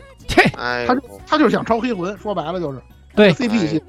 那个 CP 就是说白就是就就是一个全团共用的那个绿宝绿火力城，对火力城什么对那个那个什么药瓶儿，对对元素瓶元素瓶，哎元素瓶呀，他可是他可是真的没抄明白啊！算了，我咱们这儿就不对比黑不魂了。解释现在其实只能是说，咱聊这么多这个破晓的系统，就能明白这个黑暗之魂做的确实是好。你别看它那么难，但为什么你能玩得下去像我手这么残，我都能通关。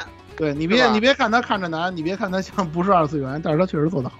对这样，确实做得好，真的做得好。你别看他这么难，你掌握了就是相当的技巧之后，虽然该死还是会该死二三百次还是不可避免的，但是你还是会觉得好玩。就是你获得的经验有用，说白了就是你获得经验能给你有用有用确实一非常提升的感觉，非常就是这种对说就是说正反说说白了还是正反馈嘛，就正反馈给的够足，给给的够不够？你给传说的 BOSS 战打完之后，你就想我他妈下次节再也不打了，就这种。我想对你像你像你像那时候一代的时候更简单粗暴嘛，一开始通关道具，一开始那个传火基地上往后走到墓地里就能拿到通关道具了，叫做双手巨剑，是吧？通关道具直接拿呃，到对，咱就咱就不多说了，以后有对吧时间聊魂系啊，明天就就这个就就很有很简单的一个道理嘛。你看这个游戏装备系统，我真的不想吐槽它，好吧？这算了，咱们就直接往后说这个一个更让人血压上升的部分，就是我刚才啊，对，就是刚才铺垫了半天的剧情部分，对剧情部分不行了。是吧？这个，呃还有这个个左安左安模式了，准备啊。嗯，不阻安，不阻安，不阻安。咱们还是那个简单点说啊，那个就是这个游戏的剧情啊，我想我想对比说一下，就当时我为什么开始觉得就是那个月球的时候很烂呢？就因为他的问题是在哪儿呢？就是不要廉耻，就相当于他走了一个科大米的路线，就是我就是要做给一零时代、二零时代，对吧？你们老玩家爱怎么样怎么样，因为做你们喜欢的东西不赚钱，我做这种东西我赚钱。所以说情怀，他管个屁用，这就是他的思路。所以为什么为什么让我很反感？就因为他的目标就是不 care 你，但是呢，他做给人家一零二零时代的东西，他是好好做的。那破晓传说是怎么样的呢？就咱们先从宏观上说啊，先有个总论，这样清楚一点。一会儿再让蔡老师去去具体展开。我给你们解释，对对对对，他的他的是什么呢？他有一个，呃，我可以说是不逊于情热加飞叶的一个剧情框架，但是他是怎么来使用这个剧情框架的呢？就是把这个剧情框架里的主要事件，在没有任何衔接跟说明的情况下，没有任何展开，没有任何张力的情况下，就这么一个接一个给你往下排，没有任何过渡，没有任何说明。就是生硬到什么程度？比如说，在前一刻啊，男女主角刚吵架，下一秒钟，男主角自己就思想完成了转变，然后俩人之间就什么事都没有了。就类似于这样的东西，在这个作品里不断的在上演。就比如说前一刻，盾娘还因为他哥对土主抱有着这个杀兄之仇，那个，然后下一刻就作为妈开始担心起这个土主儿子的这个这个营养问题了。就就连着的，就那种割裂感，让你觉得就就特别的就恐惧，你知道吗？到底发生了什么？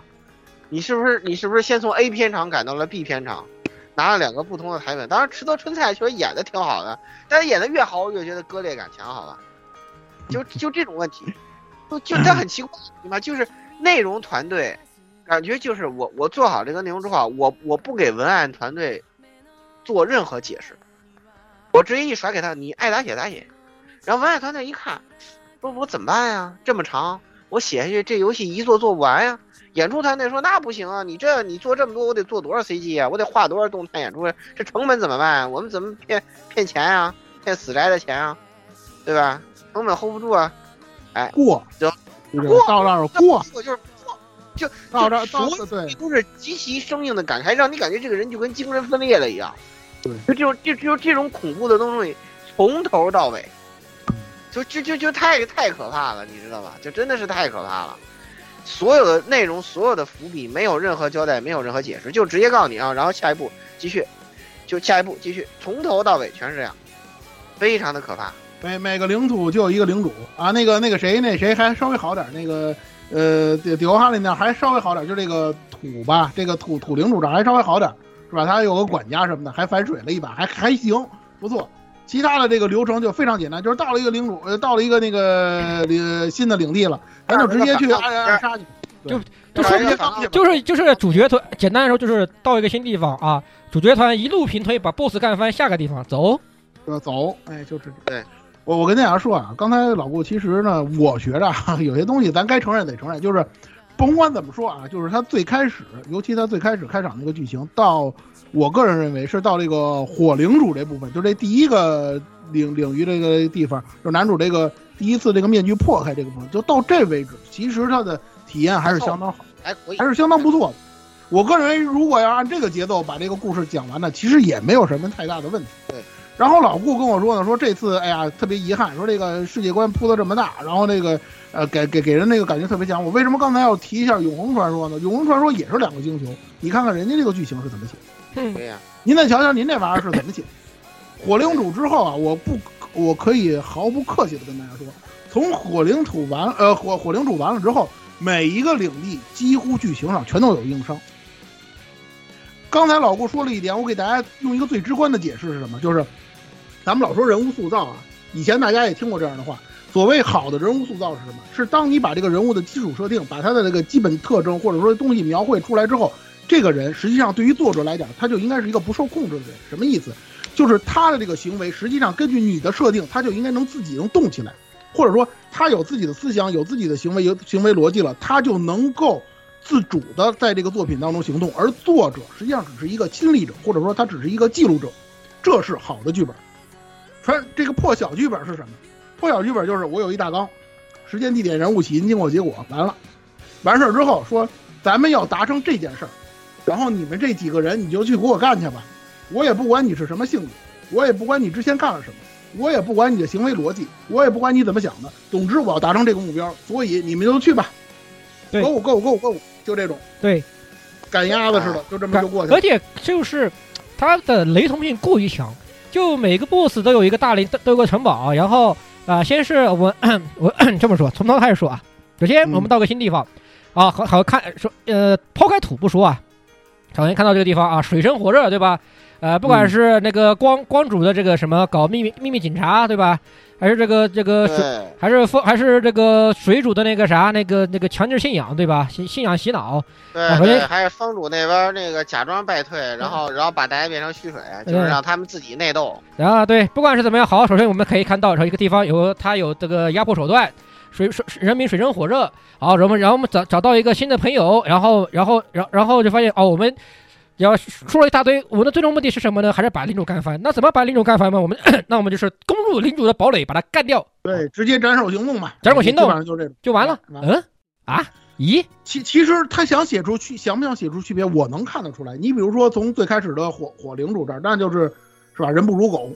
对，这个光领主这儿稍微好点了，是吧？您就是这个，您就是这个九九六福享受福报去，是吧？到了土领主这儿，哎，大家伙平等了。啊，风领主这儿好像我们又能反杀了。哎，这里多提一句啊，这个漆黑之翼可能是我玩过的传说系列里头最牛叉的漆黑之翼。如果大家玩过传说系列，应该有这种，对，可能是可能是最牛叉的漆黑之翼，是吧？呃，水水领主咱就不说了，因为他是最，毕竟他是最终 BOSS 嘛。这种区别我是能够体会到的，而且他是想写出一些区别，但是对不起，很多的地方给我的感觉就是不会，不会，对，他就是不会写，不会写，不知道怎么写。这里我专门拿那个风领主的事儿跟大家举个例子，因为这个东西在这个网上争议特别特别的大，又涉及到了这个日本式作品那个最敏感的问题了，就是这个杀与不杀这个问题，复仇与不复仇的这个问题。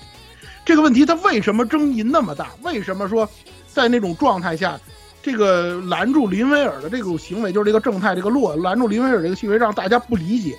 很多人在讨论破晓传说剧情的时候，他总是会说：“哎呀，你这个东西不懂没有关系，后边我是会解释的。”这个东西还就不是解释的问题，因为什么？后边洛解释了，女主也解释了，但是他们的解释一点儿说服力都没有。这就是这个剧本最典型的一个问题，就是你不会。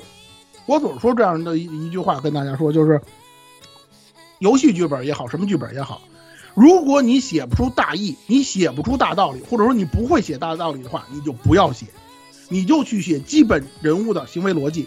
这种东西虽然说可能很俗套，可能很平常，但是它不会出错，它不会引起争议。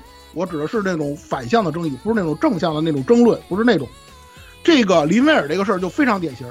你说就在那种人脑子快要打出狗脑子的这种状态下，就快杀红了眼的状态下，你拦住他不让他杀，你想想你得需要一种多大的牺牲，或者说你得需要一种多强的这种理由，你才能说服林威尔？对，没有，没有。这洛来一句什么？我也不知道，我就觉得那个我应该阻止你啊！对，是啊，不对，兄弟，仇恨连锁，兄弟，我就就兄兄兄弟，我不是仇恨连锁都是后来，洛就出来蹦出这么一句啊！我也不知道，我总觉得现在应该阻止。兄弟，就就特别上一个这么写，上一个这么写作品的那个作者，他们家那个开那温泉酒店，都准备人去到那儿去当喷射战士去了，因为还人玩呢，对不对？很不合适啊！我不知道我。我不知道你对写的很蠢，就是我不知道我应该怎么做。我总觉得，反正我就觉得我应该得这种写法，你体现不出这个人的直觉，或者说这个人的这个行动的这种行动力。他现在在现在的这种环境下，你这么写，给读者的一种印象，唯一的一个印象就是你根本就没想好一个理由，你就根本就没想好应该怎么写。对，你明白吗？然后就没有办法，然后就到那儿了，他也想不出。怎么交代了？就关于这种关于这种细节啊，包括那种就是人物细微那个展开啊，这块儿就整体来说写的都拉胯。唯唯一不拉胯的，可能只有那个盾妈妈跟他的诗人儿子。对对，就就只有这这这个可能写的不拉胯。你这个东西毛病特别的多。你像那个，你说你拦住他不让他复仇，那我问你，洛你在光领主那儿，你可杀的可是很开心的。对呀，你给你爹复仇那块儿，你可杀的自己复仇的时候一点毫不犹豫。你可对啊，你可那那那那那一拳破岩拳打打的那可那可爽了，好吧？你自己对吧？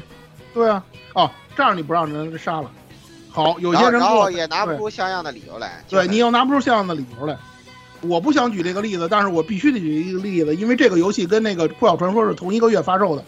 那个例子，那个作品里头，我不点名了。那个作品里头的男主角，他也是拦着不让人杀。人家是怎么做的？首先说，人家说的很清楚，你是未成年，我是成年人，你复仇是脏了你的手的行为，我让你复仇，但是这个事儿最后的补刀我来做，而且他实际上也是这么做的，这是一点。再有一个，他拦着他不让他杀，不在这个紧要关头，就这种快杀红了眼的这个关头。在人家加入队伍之前的时候，我就跟你安明告示，我跟你赤田约法三章，你要加入我的队伍可以，我一个条件就是你可以复仇，但是你不能杀人。对，你可以不，你你你可以复仇，但是你不能杀人。你要是想杀人没关系，我替你杀。我以前也是这么做的。这种言行的一致性，对这种言行的一致性，这种充分的说服力，如果你能写出来来讲，你写不杀没有问题，绝对一点问题都没有，一点争议都不会有。你没这个本事，你还不如把林威尔就设计成他之前其实已经有设定了，就是吃了那个果实之后，你一兴奋一激动就变虚水。你把这个东西你给林威尔用上啊，比如说让林威尔他也是普通人，他也不是这个雷纳的人，那他吃了这个果实之后，你要是一杀红了眼，是不是你也变虚水啊？你把这个逻辑用上，不是就是很能有说服力了吗？对吧？你不用。对的，对的，对的，对的。其实，所以我就说，为什么这个你这个说白只是第一层写的好。像我说那个原来曾经让我很嫌弃的月球，那就是第二层写的好。对，就是他他把比如说二点六章，他根本都过不上他把从这个从这个那个妖精力到女王力的时候，有些东西的传承，就对于妖精为什么摩根女王是这个态度，对吧？然后岑又又是怎么把这些东西传传给这个帕西瓦尔啊？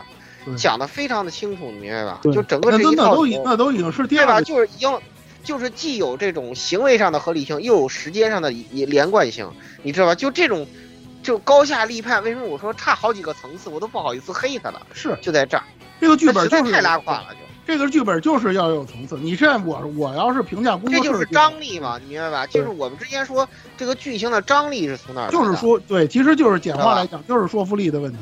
对，当然了，不同的剧本我们有不同的要求。你比如说工作室剧本，您写个三十分的，我觉得就挺不错的。工作室就算了吧，工作室啊，他还不如这破晓传说呢。破晓传说它破晓起码还有一个内容。那你想想，你破晓你这么好的画面，这么好的制作，那我是不是应该要求你写一个至少六十分？对对更好，起码有个六十分剧本吧。起码有个六十不是分剧，本。而且关键是一个什么问题？关键是风格 不就不是一回事儿。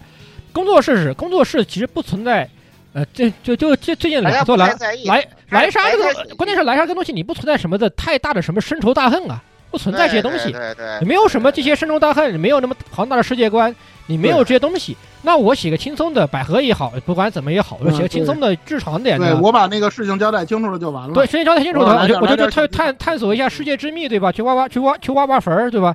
就完了呀。我就我不需要什么太深奥的东西，但这个不是啊对，这个而且那个对，这个工作室的剧本我也知道，你也就这水平。对啊就你也写不出也就这样但这个不是你这这个那么大一个世界观，两个世界一边受到如此大的压迫，对吧？然后再加林贵儿他自己的身世，他自己曾经的魔法师那些东西被人压迫、被人迫害，这些东西串串通在一起，那你肯定得写深点，写写深写好点，写深奥点，对吧？你这个我我还是那句话，你可以写不杀，你可以写这个冤冤相报何时了什么的，但是你得写的有说服力，你不再能在那空喊大道理。尤其那个女主后来说那个啊，杀了人之后你怎么想的呀？啊，杀了人之后你会不会空虚啊？兄弟，我这看着这洛，我看他也不空虚啊。你这话，该追我我该追姑娘我觉我我觉得你，我觉得你这我我觉得你这一个劝解的话说的很空虚。对，对你说出来的东西，你了解你了解人家到什么程度了，你就觉得人家杀完之后就不空虚。子非鱼焉知鱼之乐的道理不懂吗？对吧你不要，所以还是那句话，不要去讲大道理，能用行为逻辑解决的问题，咱就用行为逻辑来解决。哎呀，行这光主那块儿写的就是一个超级有大病的剧情，对啊，非常从头到尾那个这个逻辑非常严重。然后为什么要为什么非要非要跟他爸那个强行搞这个这个逆逆反心理？然后那个那个谁，这光主就疯狂放水。然后哎呀，让他们走那也没关系，然后人家马上就 A 进城堡里把你给干了，就那段简直看得我观感是差到水灵主那儿也有问题啊！你看水灵主那儿把不是事先把女主抓了吗？不是，我就问一句，就剩您这一个领主了，你说我不杀你，我杀谁去？是啊你，抓领主，你抓你抓那女主的意义何在啊？你是我就没看懂啊，抓女主这咱还砍了一帮荆棘，然后给他扔在那儿了，然后然后什么事都没有了，我真的我就那那搞搞搞哎，搞得反而像女水主什么水主强行给男女主感情大大助攻一波，就是这个样子。对，对啊，你你说对，你说你要抓走女主，从她身上得到点什么，比如说得到那个零食，那也可以。你又不要他，对呀，那你就把他往那儿一戳。你说你这整黑化了，整成 BOSS 也行。结果我打的又不是女主，打的是身上那堆荆棘。对呀。对，然后要么要么你就是你把女主挟持了，你就拿女主的性命去威胁男主怎么怎么样，怎么怎么样。八禁剧情，弄个 NTR 什么的，也没弄，就他只有只是在那儿扔着，我就在那儿扔着。疯了。不是你图什么呀？我到现在就就那个剧情，我到现在我也没搞你懂，你到底我我当我当时的想法是什么？是你把女主撸撸撸走了，好吧？那然后他把女主的零食取了，然后男主男主刀不就废了嘛？就那我是，啊，啊，然后到到最后就是男主刀拿这个废刀没没有火的那个那个力量砍砍了大半截儿，然后女主突然这个。这个这个什么突然醒过来，然后用他的什么力量把那个东西抢过来，然后突然后把男主力量一恢复，然后男主哗一刀再来逆转一波，再再逆转一波我也以为是这样子的。然后结果啊啊啊，这啥？这你这这啥呀？这啥呀？这啥玩意儿呀？不是你图什么？到你现在图什么呀？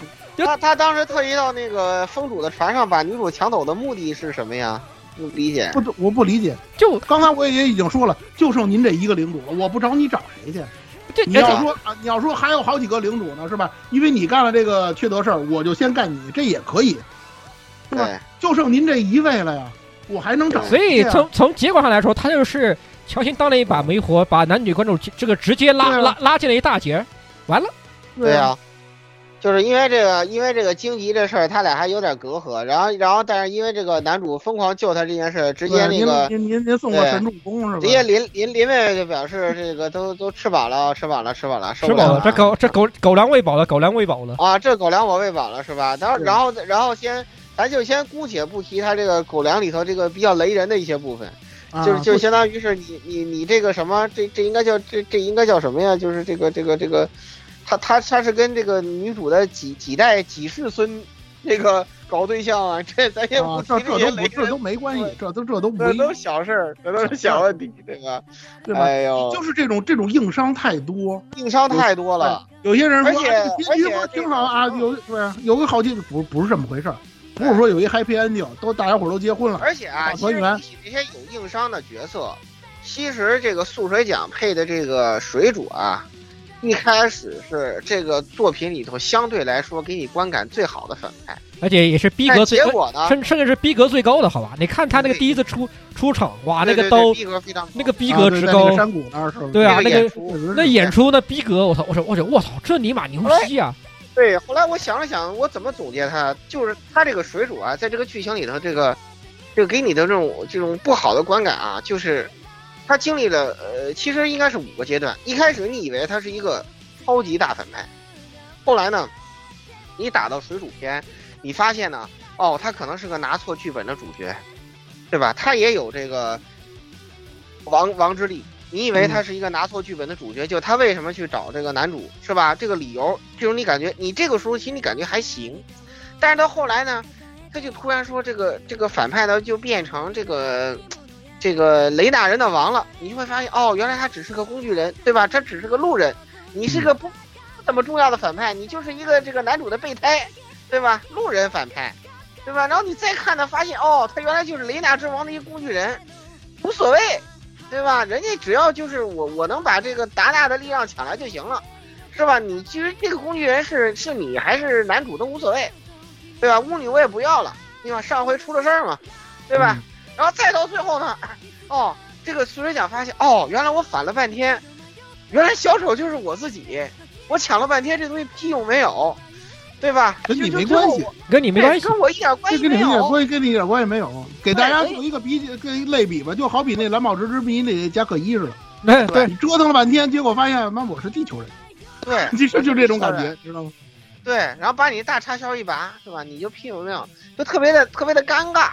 最后总于最后。所以说最后那个他过来去打男主，我反而就有点同情他，因为相当于最后他就悟了嘛，发现我他妈就是一小丑，而且他来的时候就已经是重伤了，也也没戏了，根本不可能赢了这种状态。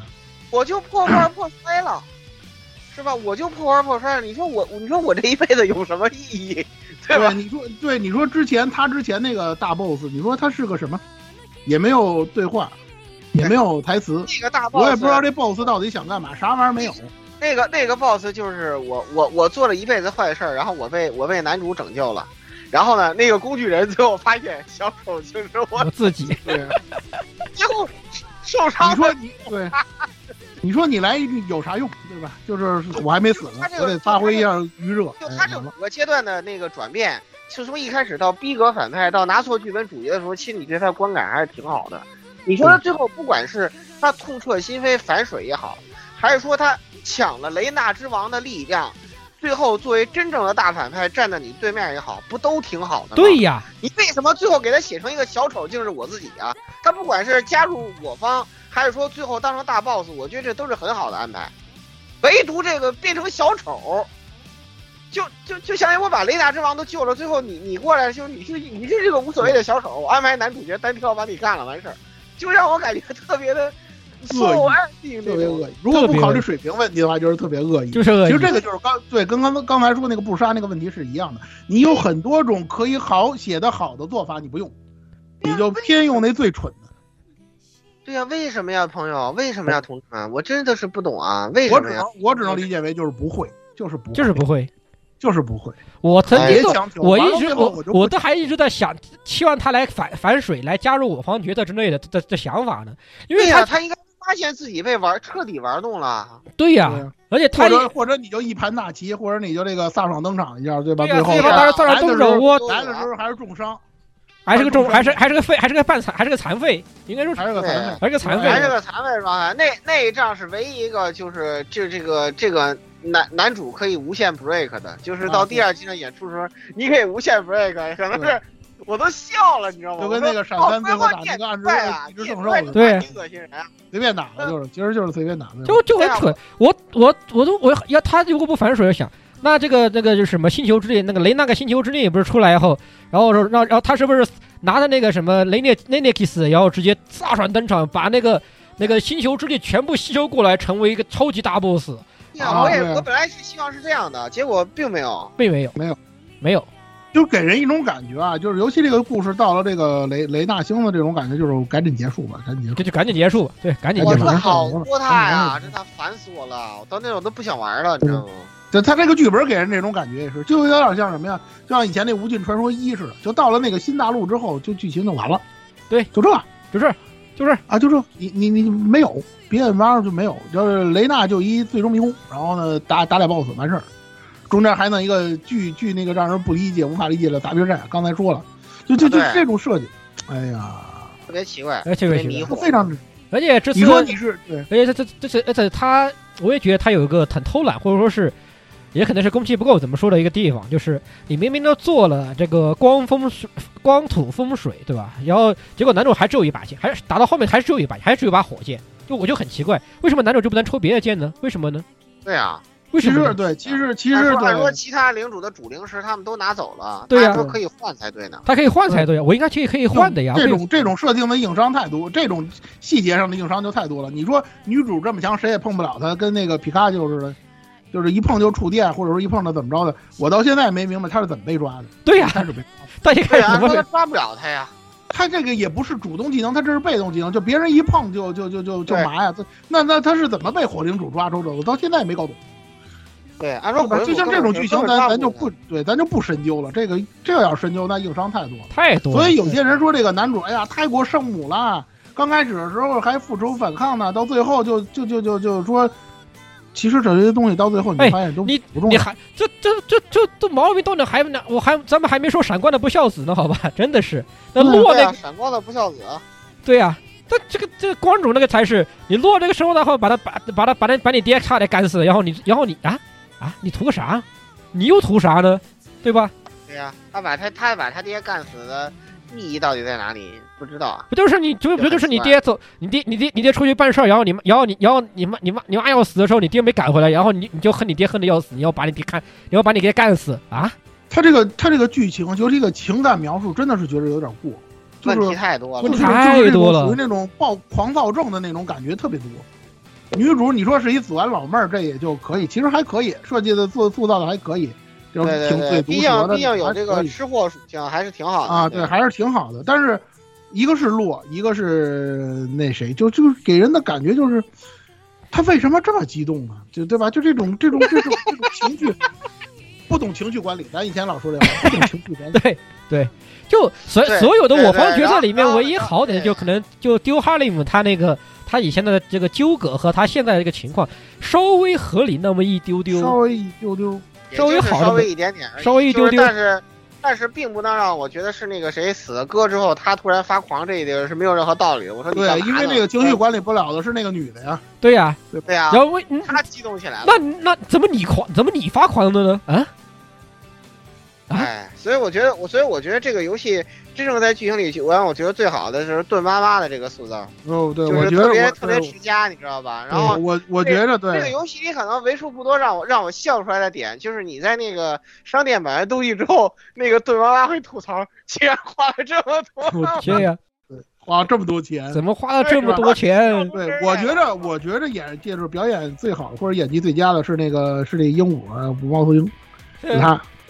再有一个就是小剧场，大家其实没事不要再关注主线剧情，多看看小剧场。对，小剧场这个这个游戏对人物关系以及人物感情、人物这这的描写，其实最好的是篝火和小剧场。没了，对不起，我小对主线说实在的，为什么说到最后男主圣母了一下，很多人接受不了，我都已经能接受呢？我知道他肯定圣母了，对呀，而且按照传说剧情的风格，这儿肯定是大和解，没什么说的，大和解，肯定他会这么写，所以我也就释然了，无所谓了。呃你愿意和解你就和解吧，反正肯定就是俩星球融为一个星球了嘛。他虽然说虽然说某些理念是对的，就是有唯一一个理念对的地方是什么呢？就是不管是达纳也好，雷纳也好，后来给最后给的评价也没有偏袒任何一方，这是他唯一的一个优点。剩下的就还是传说那堆套路，对吧？你以为我们俩是这个水火不容，实际上我们这是呃唇齿相依，哎，就这这这种东西。对，是唇齿相依个屁！关键关键是关键还是他还是传说这个系列里面这个写的最不好的那一那一部分那一 那一部分。对，我都快要把你吸干了，我还要把你融合。你自己这么想想，你觉得你你觉得这玩意儿说得通吗？对吧？你想，你自己想。太奇怪了，就就他后面那那个他后面的展开就完完全全是就就就就算了，咱们就不聊了，好吧？就不聊了，不聊了，就就不聊这么多了。就说白了，就是我想跟大家说什么呢？就是他确实是有有一个 happy ending，这个难得。但是呢，说实在的，咱不能因为他有一个说两对结婚，一对这个看好的这种结局，就把这个整个这剧情吹的有多上天。因为现在这相关的言论已经出来了啊，有一个大团圆结局不就完了吗？不是这么回事儿。这个过程成天到晚给你点喂屎，这你受受不了，这真受不了。就就因为因为什么呢？就是就是最后说到他这个强行 H E 的问题，就是什么呢？就是说生生活不易是吧？你说我们玩个游戏就不想再挨刀子了，这点其实是就是可以理解，或者说可以接受，对吧？特别像日本社会那种压力那么大的那种，那职场人那种那么对对你达到那种变态的那种那种那种生存这这也可以理解，对。对，但是成哥都成哥都不刀人了，对，可以理解。对，但是呢，因为在那什么之后，前前后后，第一我看了一些这个月球的一些悲剧剧情，然后呢，后来我又看了一个那个我前面开头说了那个龙脉长歌那个悲剧剧情，我就觉得吧，其实给你观感好坏的时候，并不在于说它是悲剧还是喜剧，就是而是说这个东西给你看之后，你觉得它是不是合理。对吧？这个我觉得其实才是真正意义上的这个最关键的，对吧？比如说你像就就就啊，最后龙脉长歌的时候，六十年之后，他们再到那个黑龙上去看那个上面，这个这个种满了花，是吧？就那那种感觉，你知道吧？就非常的好，你明白明白吧？就就相当于这之前那么曾经就是他们那个。那个一个一个约定的实现，一个再会，就尽管这不是一个圆满的结局，或者用日语说，用日语那个表达有残响感，但是我觉得这样的东西才是好，才是才是好的东西，才才值得回味，你知道吗？就就就都不说这个，就是说那个把所有东西说太圆满了之后，你就会感觉，啊，好，行，结束了，OK。我不会想关心他后面还有什么东西，你就不不不不说，你就说安德，你就说安德利斯的结局，就不管是哪个都都挺好啊，对吧？这三个这三对非常的好，都非都都很舒服啊。安德利斯也是也是写的非常的好，对于恶魔城游戏来说，他又吸取了一些传火故事的一些这个这个优点嘛，就加他这个东西也也非常值得回味，而且而且他结局也不是个悲剧嘛，但是给你感觉也很好，对，有回味感，对吧？这但这个游戏一个一个 H，或者这么说，同样是不孝不孝子。你看安德利斯这个不孝子，是不是让你感觉就，哎，对对对对对对，确实安德利斯这个不孝子，虽然感觉很雷人，是不是？对，对吧？他那个铺陈很到位啊，其实双方都很关心对方，也都不存在什么误解，对吧？然后最后双方实际上都做出了一个可以说是对对方那个最好的选择。同样是二阶段是演出，但你看那个安德利斯二阶段那个那个母亲的那个。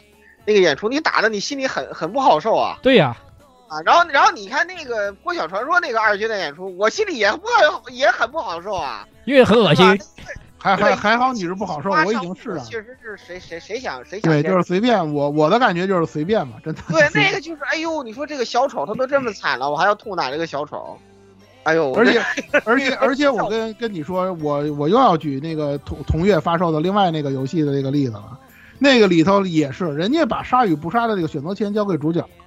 说句实话，我在玩的时候，虽然我现在玩 RPG 游戏已经没有那么大的代入感了，但在玩那个游戏的时候，就是在你选杀和不杀的时候，到最后我真有杀一两个人的时候，选择杀一两个人的时候还凑合，等杀到那个某某个 BOSS 的时候，我真的犹豫了，我说还杀不杀？真的有这样一种感觉了，是你知道吧？但是这个不行，这个我说句实话，就好比这个 Happy Ending 似的。你这 Happy Ending，刚才我已经说了，我甚至可以怀疑他是不是还是受《情者传说》那个影响，对吧？你男女主角把在《情者传说》里给弄成这个样子了，那我这做是吧？交往过正一下吧，我男女主角结婚，你们还有怨言吗？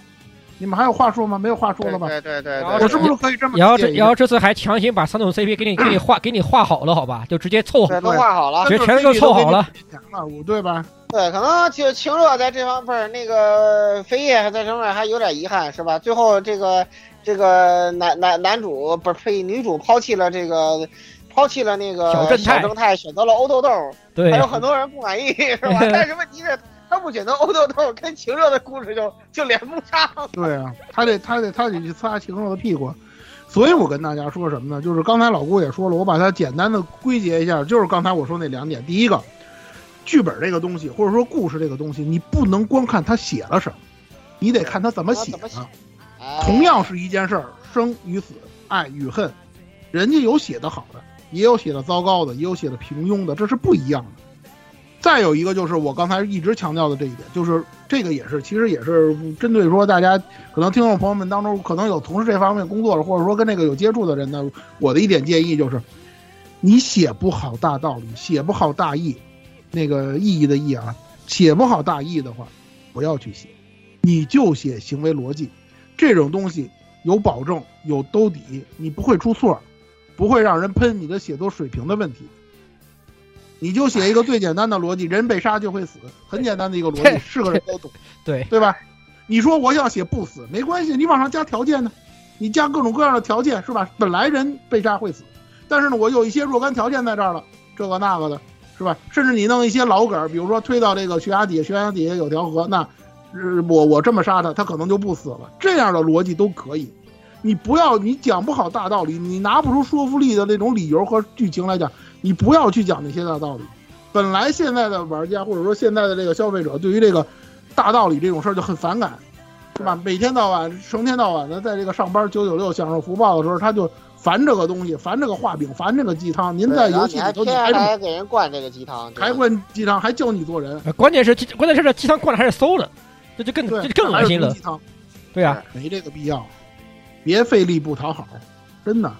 你简单直接的解决问题，不比你那个思前想后、绞尽脑汁还写不好的东西要强吗？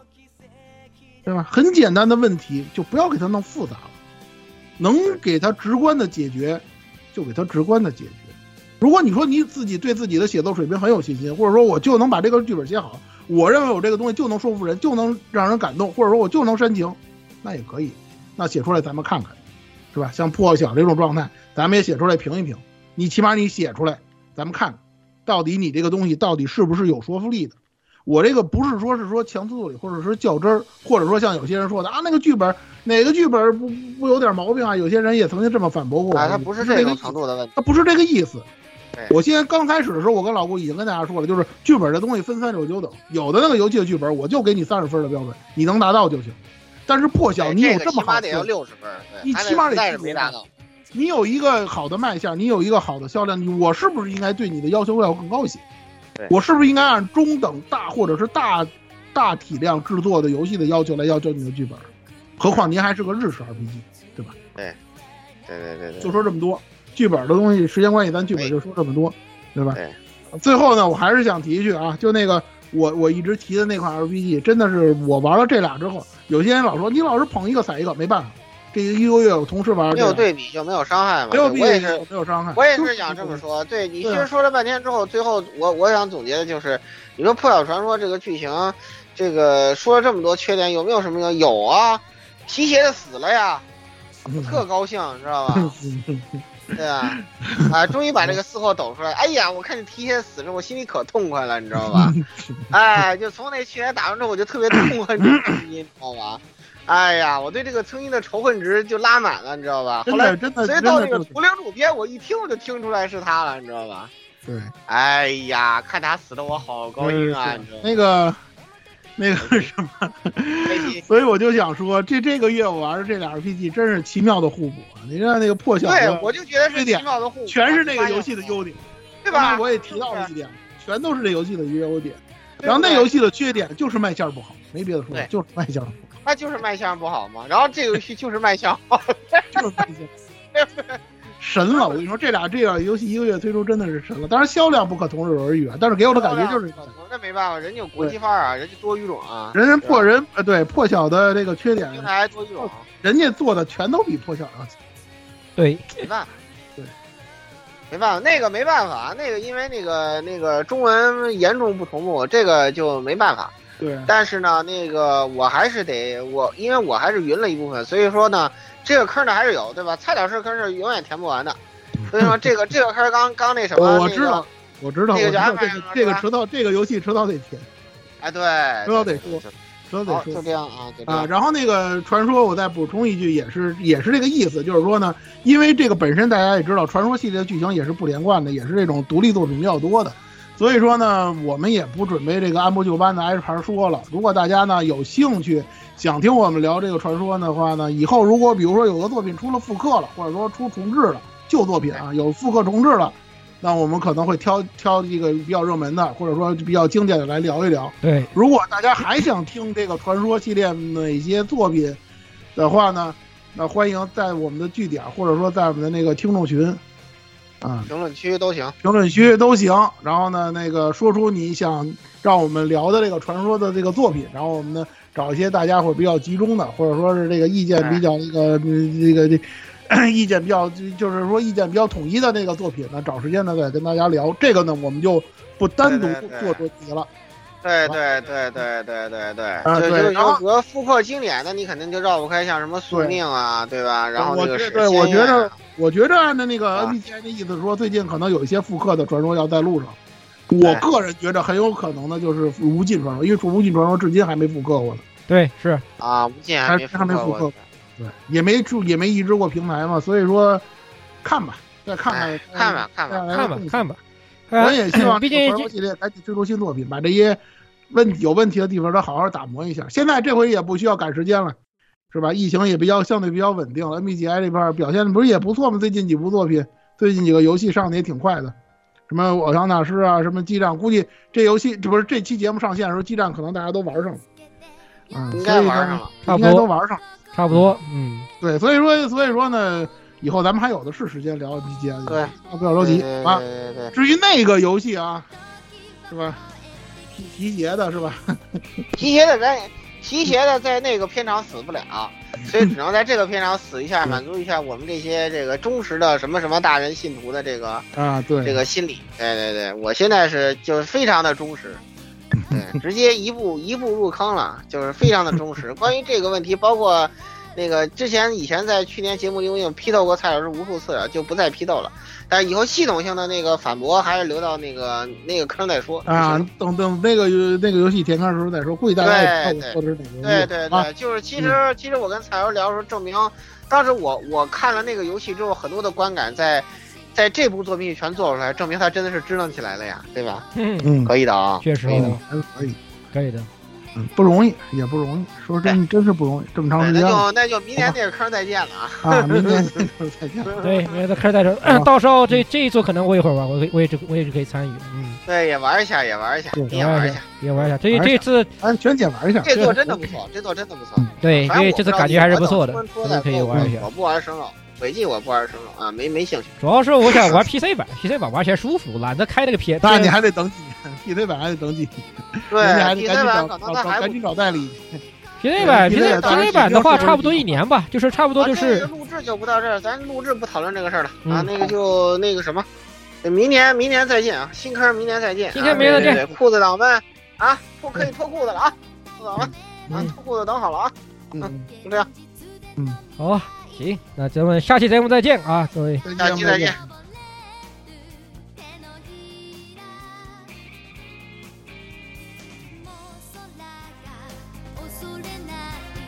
欢迎各位收听本期节目，请各位听众老爷在评论区留下您宝贵的意见。大家可以通过荔枝 FM、蜻蜓 FM、网易云音乐、Podcast、新浪微博、SF 轻小说频道搜索并关注 AR Live 主播和各位小伙伴在官方 QQ 群幺零零六二八六二六恭候各位大驾光临。各位听众朋友们，咱们下期再见。せないわ。願いを見つけてロードリー時が